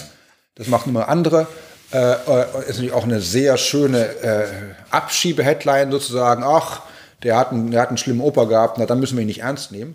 Das hat mich ziemlich geärgert, muss ich sagen. Aber äh, äh, was schon stimmt, und das wird ja auch in dem Interview ausgemessen, ist, dass es, dass diese ganze Geschichte, wie ich eben erzählt habe, in eher allgemeinen Termen, äh, Verantwortung und Zweiter Weltkrieg und so, dass es auch eine persönliche, biografische Komponente hat, äh, weil eben mein Großvater äh, äh, äh väterlicherseits ähm, äh, Zwangarbeiter ähm, ja, beschäftigt hat, hunderte davon sogar. und das ja, Zeit seines Lebens vor allem verschwiegen hat. Äh, da kam ich auch eben eher zufällig äh, dahinter, als ich äh, 1998 mich äh, äh, mit Aktionsnützer Friedensdienste eingesetzt habe. Das war damals unter, unter Rot-Grün dieses Entschädigungsgesetz äh, wurde behandelt und war noch fraglich, ob es durchkommt, eben Zwangsarbeiter, die noch leben, entschädigen.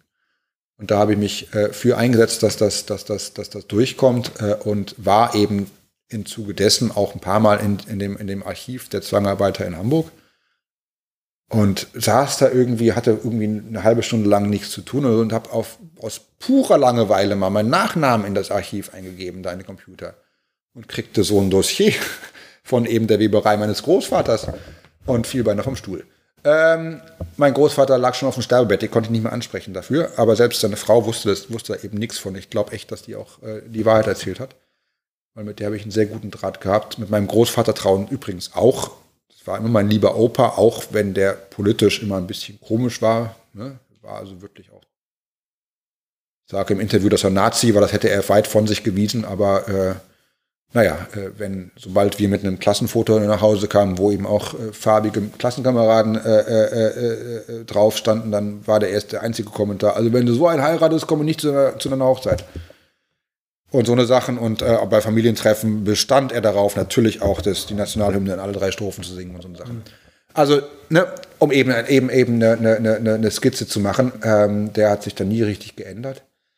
Aber äh, trotzdem war er auch mein lieber Opi. Also, ne, ganz klar.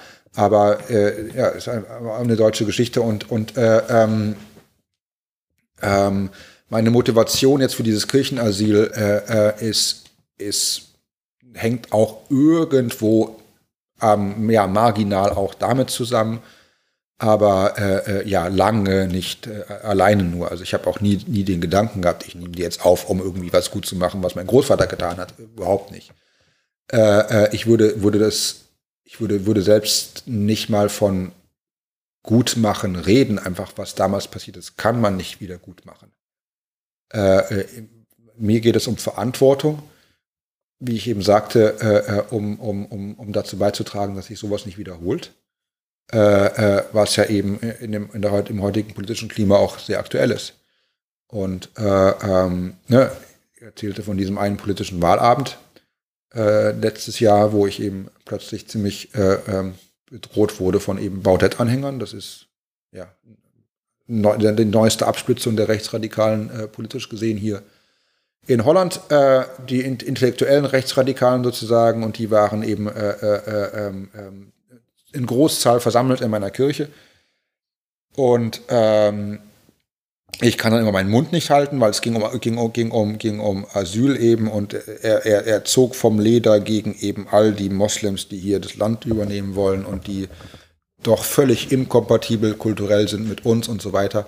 Und ich kam an dem Tag davor, war ich gerade in, in, in, einer, in einer Sitzung mit allen Imams in Den Haag, weil wir interreligiös zusammenarbeiten in allen möglichen Situationen, allen möglichen Fragestellungen. Äh, wenn, sobald irgendjemand meiner Gesprächspartner noch eine Stunde davor wusste, was in meiner Kirche jetzt Baudet erzählt, sozusagen, würden, würden die mit mir nicht mehr reden. Ja? Einfach weil, ja, für die auch natürlich ein Kirchgebäude ein völlig anderes Bedeutung hat, also auch für uns, ne? weil was da geredet hat, das, das, ist, das ist das Wort von Gott sozusagen. Ne? Ist noch ein bisschen, ein bisschen andere Kultur natürlich. Und deswegen konnte ich nicht anders, in meinem Gefühl, als, als, als dann auch äh, sagen, äh, äh, dagegen mich auszusprechen. Um denen halt auch äh, zu sagen, ja, also Sie reden jetzt hier gerade in meiner Kirche. Ne? Ich muss da äh, am Sonntag wieder auf die Kanzel steigen. Äh, und äh, will hier doch äh, klar sagen, äh, dass genauso wie der Jude, der Jude und die Jüdin sind der Moslem und die Muslime im, im, im, in der abrahmistischen Tradition meine Brüder und Schwester. Also wenn Sie das jetzt hier so äh, verunglimpfen und, die, und deren Kultur so oder deren Religion auch so äh, äh, ähm, ähm, äh, ähm, durch den Dreck ziehen, habe ich so wohl nicht gesagt, aber, aber das, so empfand ich das schon, dann äh, spreche ich mich in allen Tonarten äh, dagegen aus und alle Gemeindemitglieder von mir, die hier im Salenwesen sind, auch. Und äh, noch während ich das sagte, sozusagen, äh, hatte ich beinahe das Gefühl, sozusagen, dass, dass aus dem Saal sozusagen äh, äh, Gegenstände in meine Richtung geworfen wurden, aber dass das äh, fiel dann sozusagen nicht gerade in, in, in gute Erde. Da waren auch wirklich also ne, Erkenbrand und die ganzen Leute waren da halt alle versammelt. Und in der Pause wurde ich dann doch recht täglich, täglich angegangen, also wirklich auch nicht richtig gewalttätig, aber, aber ne, schon geschubst und, und, und, und, und, und, und, und ausgepöbelt in meiner eigenen Kirche. Äh, und äh, mir wurde nach der Debatte von allen möglichen Gemeindemitgliedern, die im Saal verteilt sagen, sa äh, saßen, gesagt irgendwie, ähm, nur dass du es weißt, ich habe gehört, wie sie, wie sie sich verabreden haben, die, die warten, auf die vor der, warten auf dich vor der Kirche.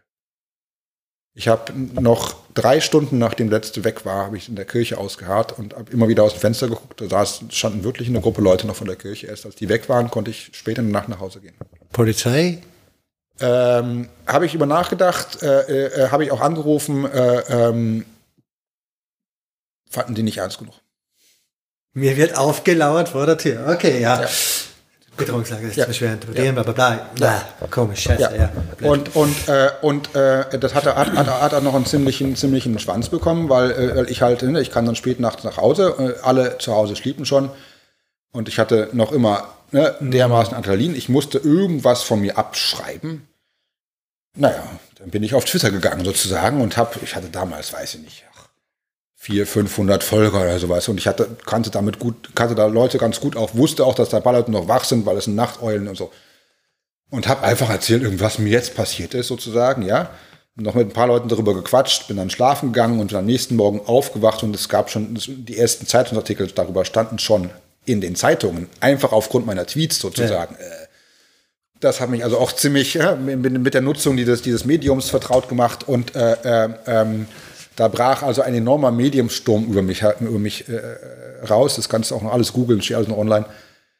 Äh, ähm, und ähm, ich musste mein, mein Profil abschirmen. Ich äh, wurde, wurde, wurde 40 Mal am Tag angerufen und vollgeschimpft, äh, äh, äh ähm, kriegte Post, Droh, Drohbriefe, bis dahin gehen, dass eben selbst äh, ein Backstein durch, durch Fenster geworfen wurde nachts im Kinderzimmer meine, meiner Tochter. Also nicht hier, sondern wirklich bei dir zu Hause? Ja, zu Hause, ja. Och. ja. Äh, oh, und ich, das habe ich auch, hab ich, ich habe auch Anzeige erstattet.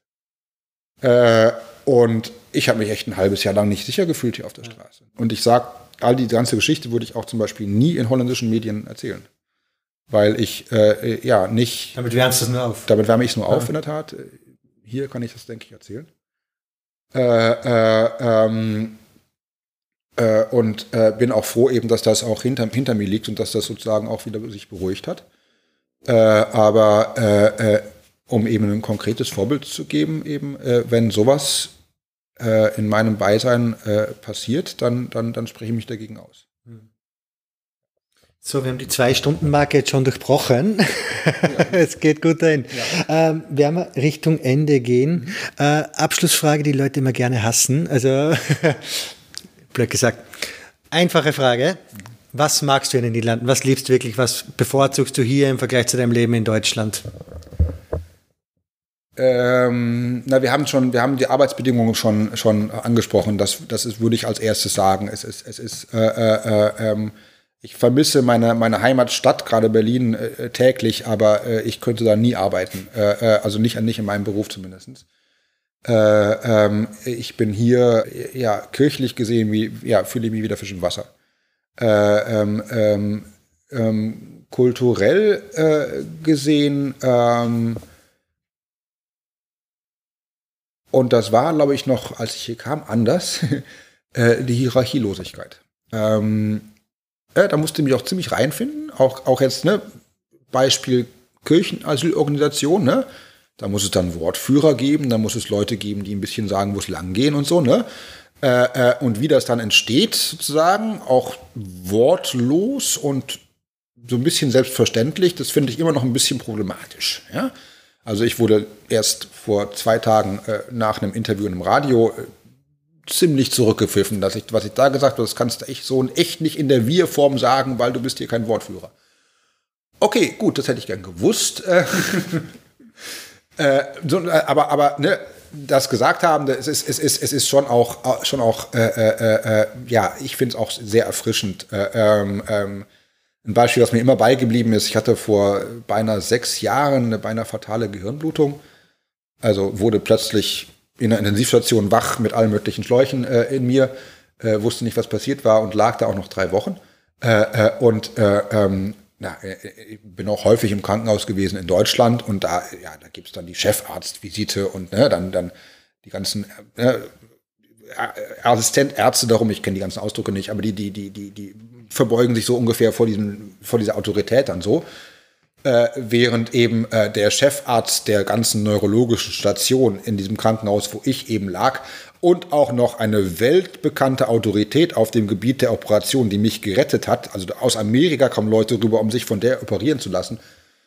War eine 32-jährige Frau, die mit, mit, die mit Netzstrümpfen immer rumlief und hier so Sex hatte sozusagen.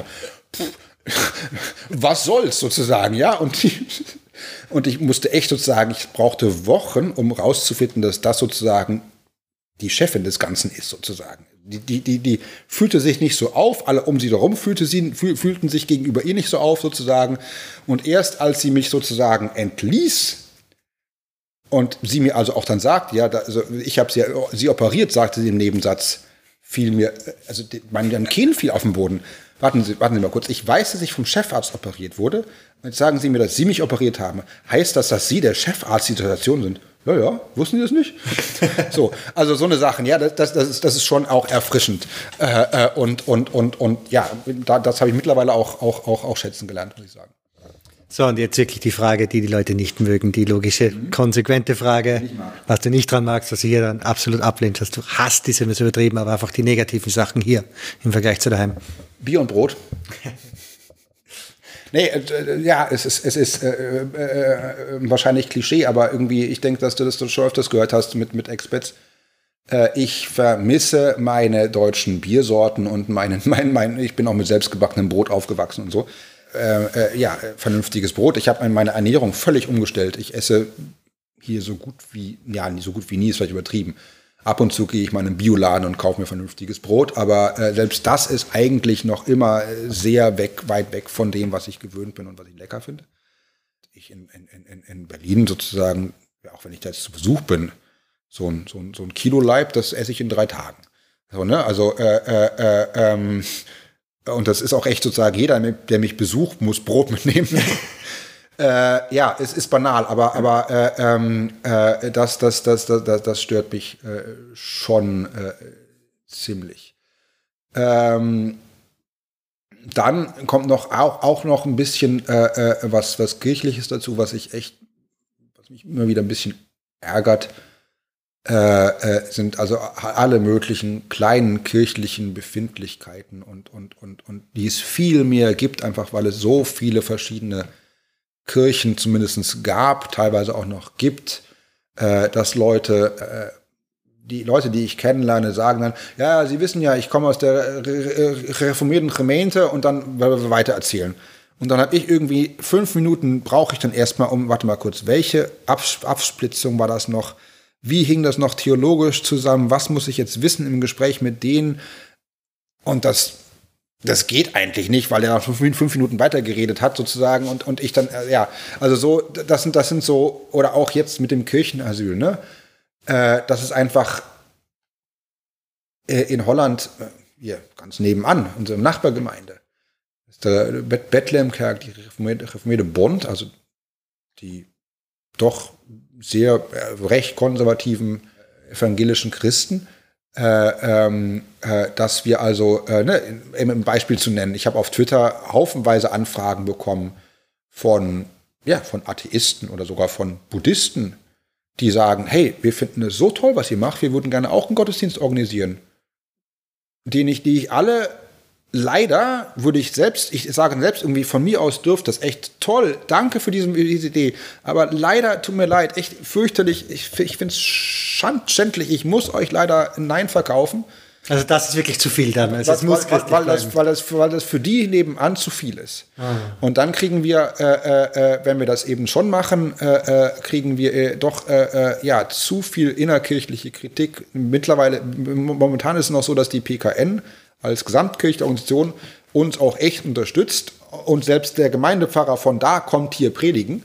Also, ne, das, also auch großes Kompliment auch, dass auch echt Leute um, über ihren Schatten springen äh, äh, äh, und, hier, und hier uns unterstützen. Aber das wollen wir nicht zu sehr strapazieren, dieses Wohlwollen. Und da, deswegen müssen wir auch teilweise, und das wäre in Deutschland echt anders, sehr vorsichtig treten. Mhm. Äh, und ähm, das äh, stört mich schon auch manchmal. Haben wir sonst noch was vergessen? Haben wir noch was Abschließendes? Niederlande, Kirchenasyl, Kirche? Ich ähm, wüsste es jetzt nicht. Aber du, du, kennst dich natürlich auch besser aus, mit was du normalerweise besprichst. Nein, also mit meinem normalen Ding bin ich eigentlich schon durch. Gut, dann sage ich mal hier Danke fürs Gespräch Dankeschön. und dann machen wir gleich nochmal auf Niederländisch ein paar Minuten weiter, aber nicht mehr zwei Stunden. Prima. Gut, ja. danke.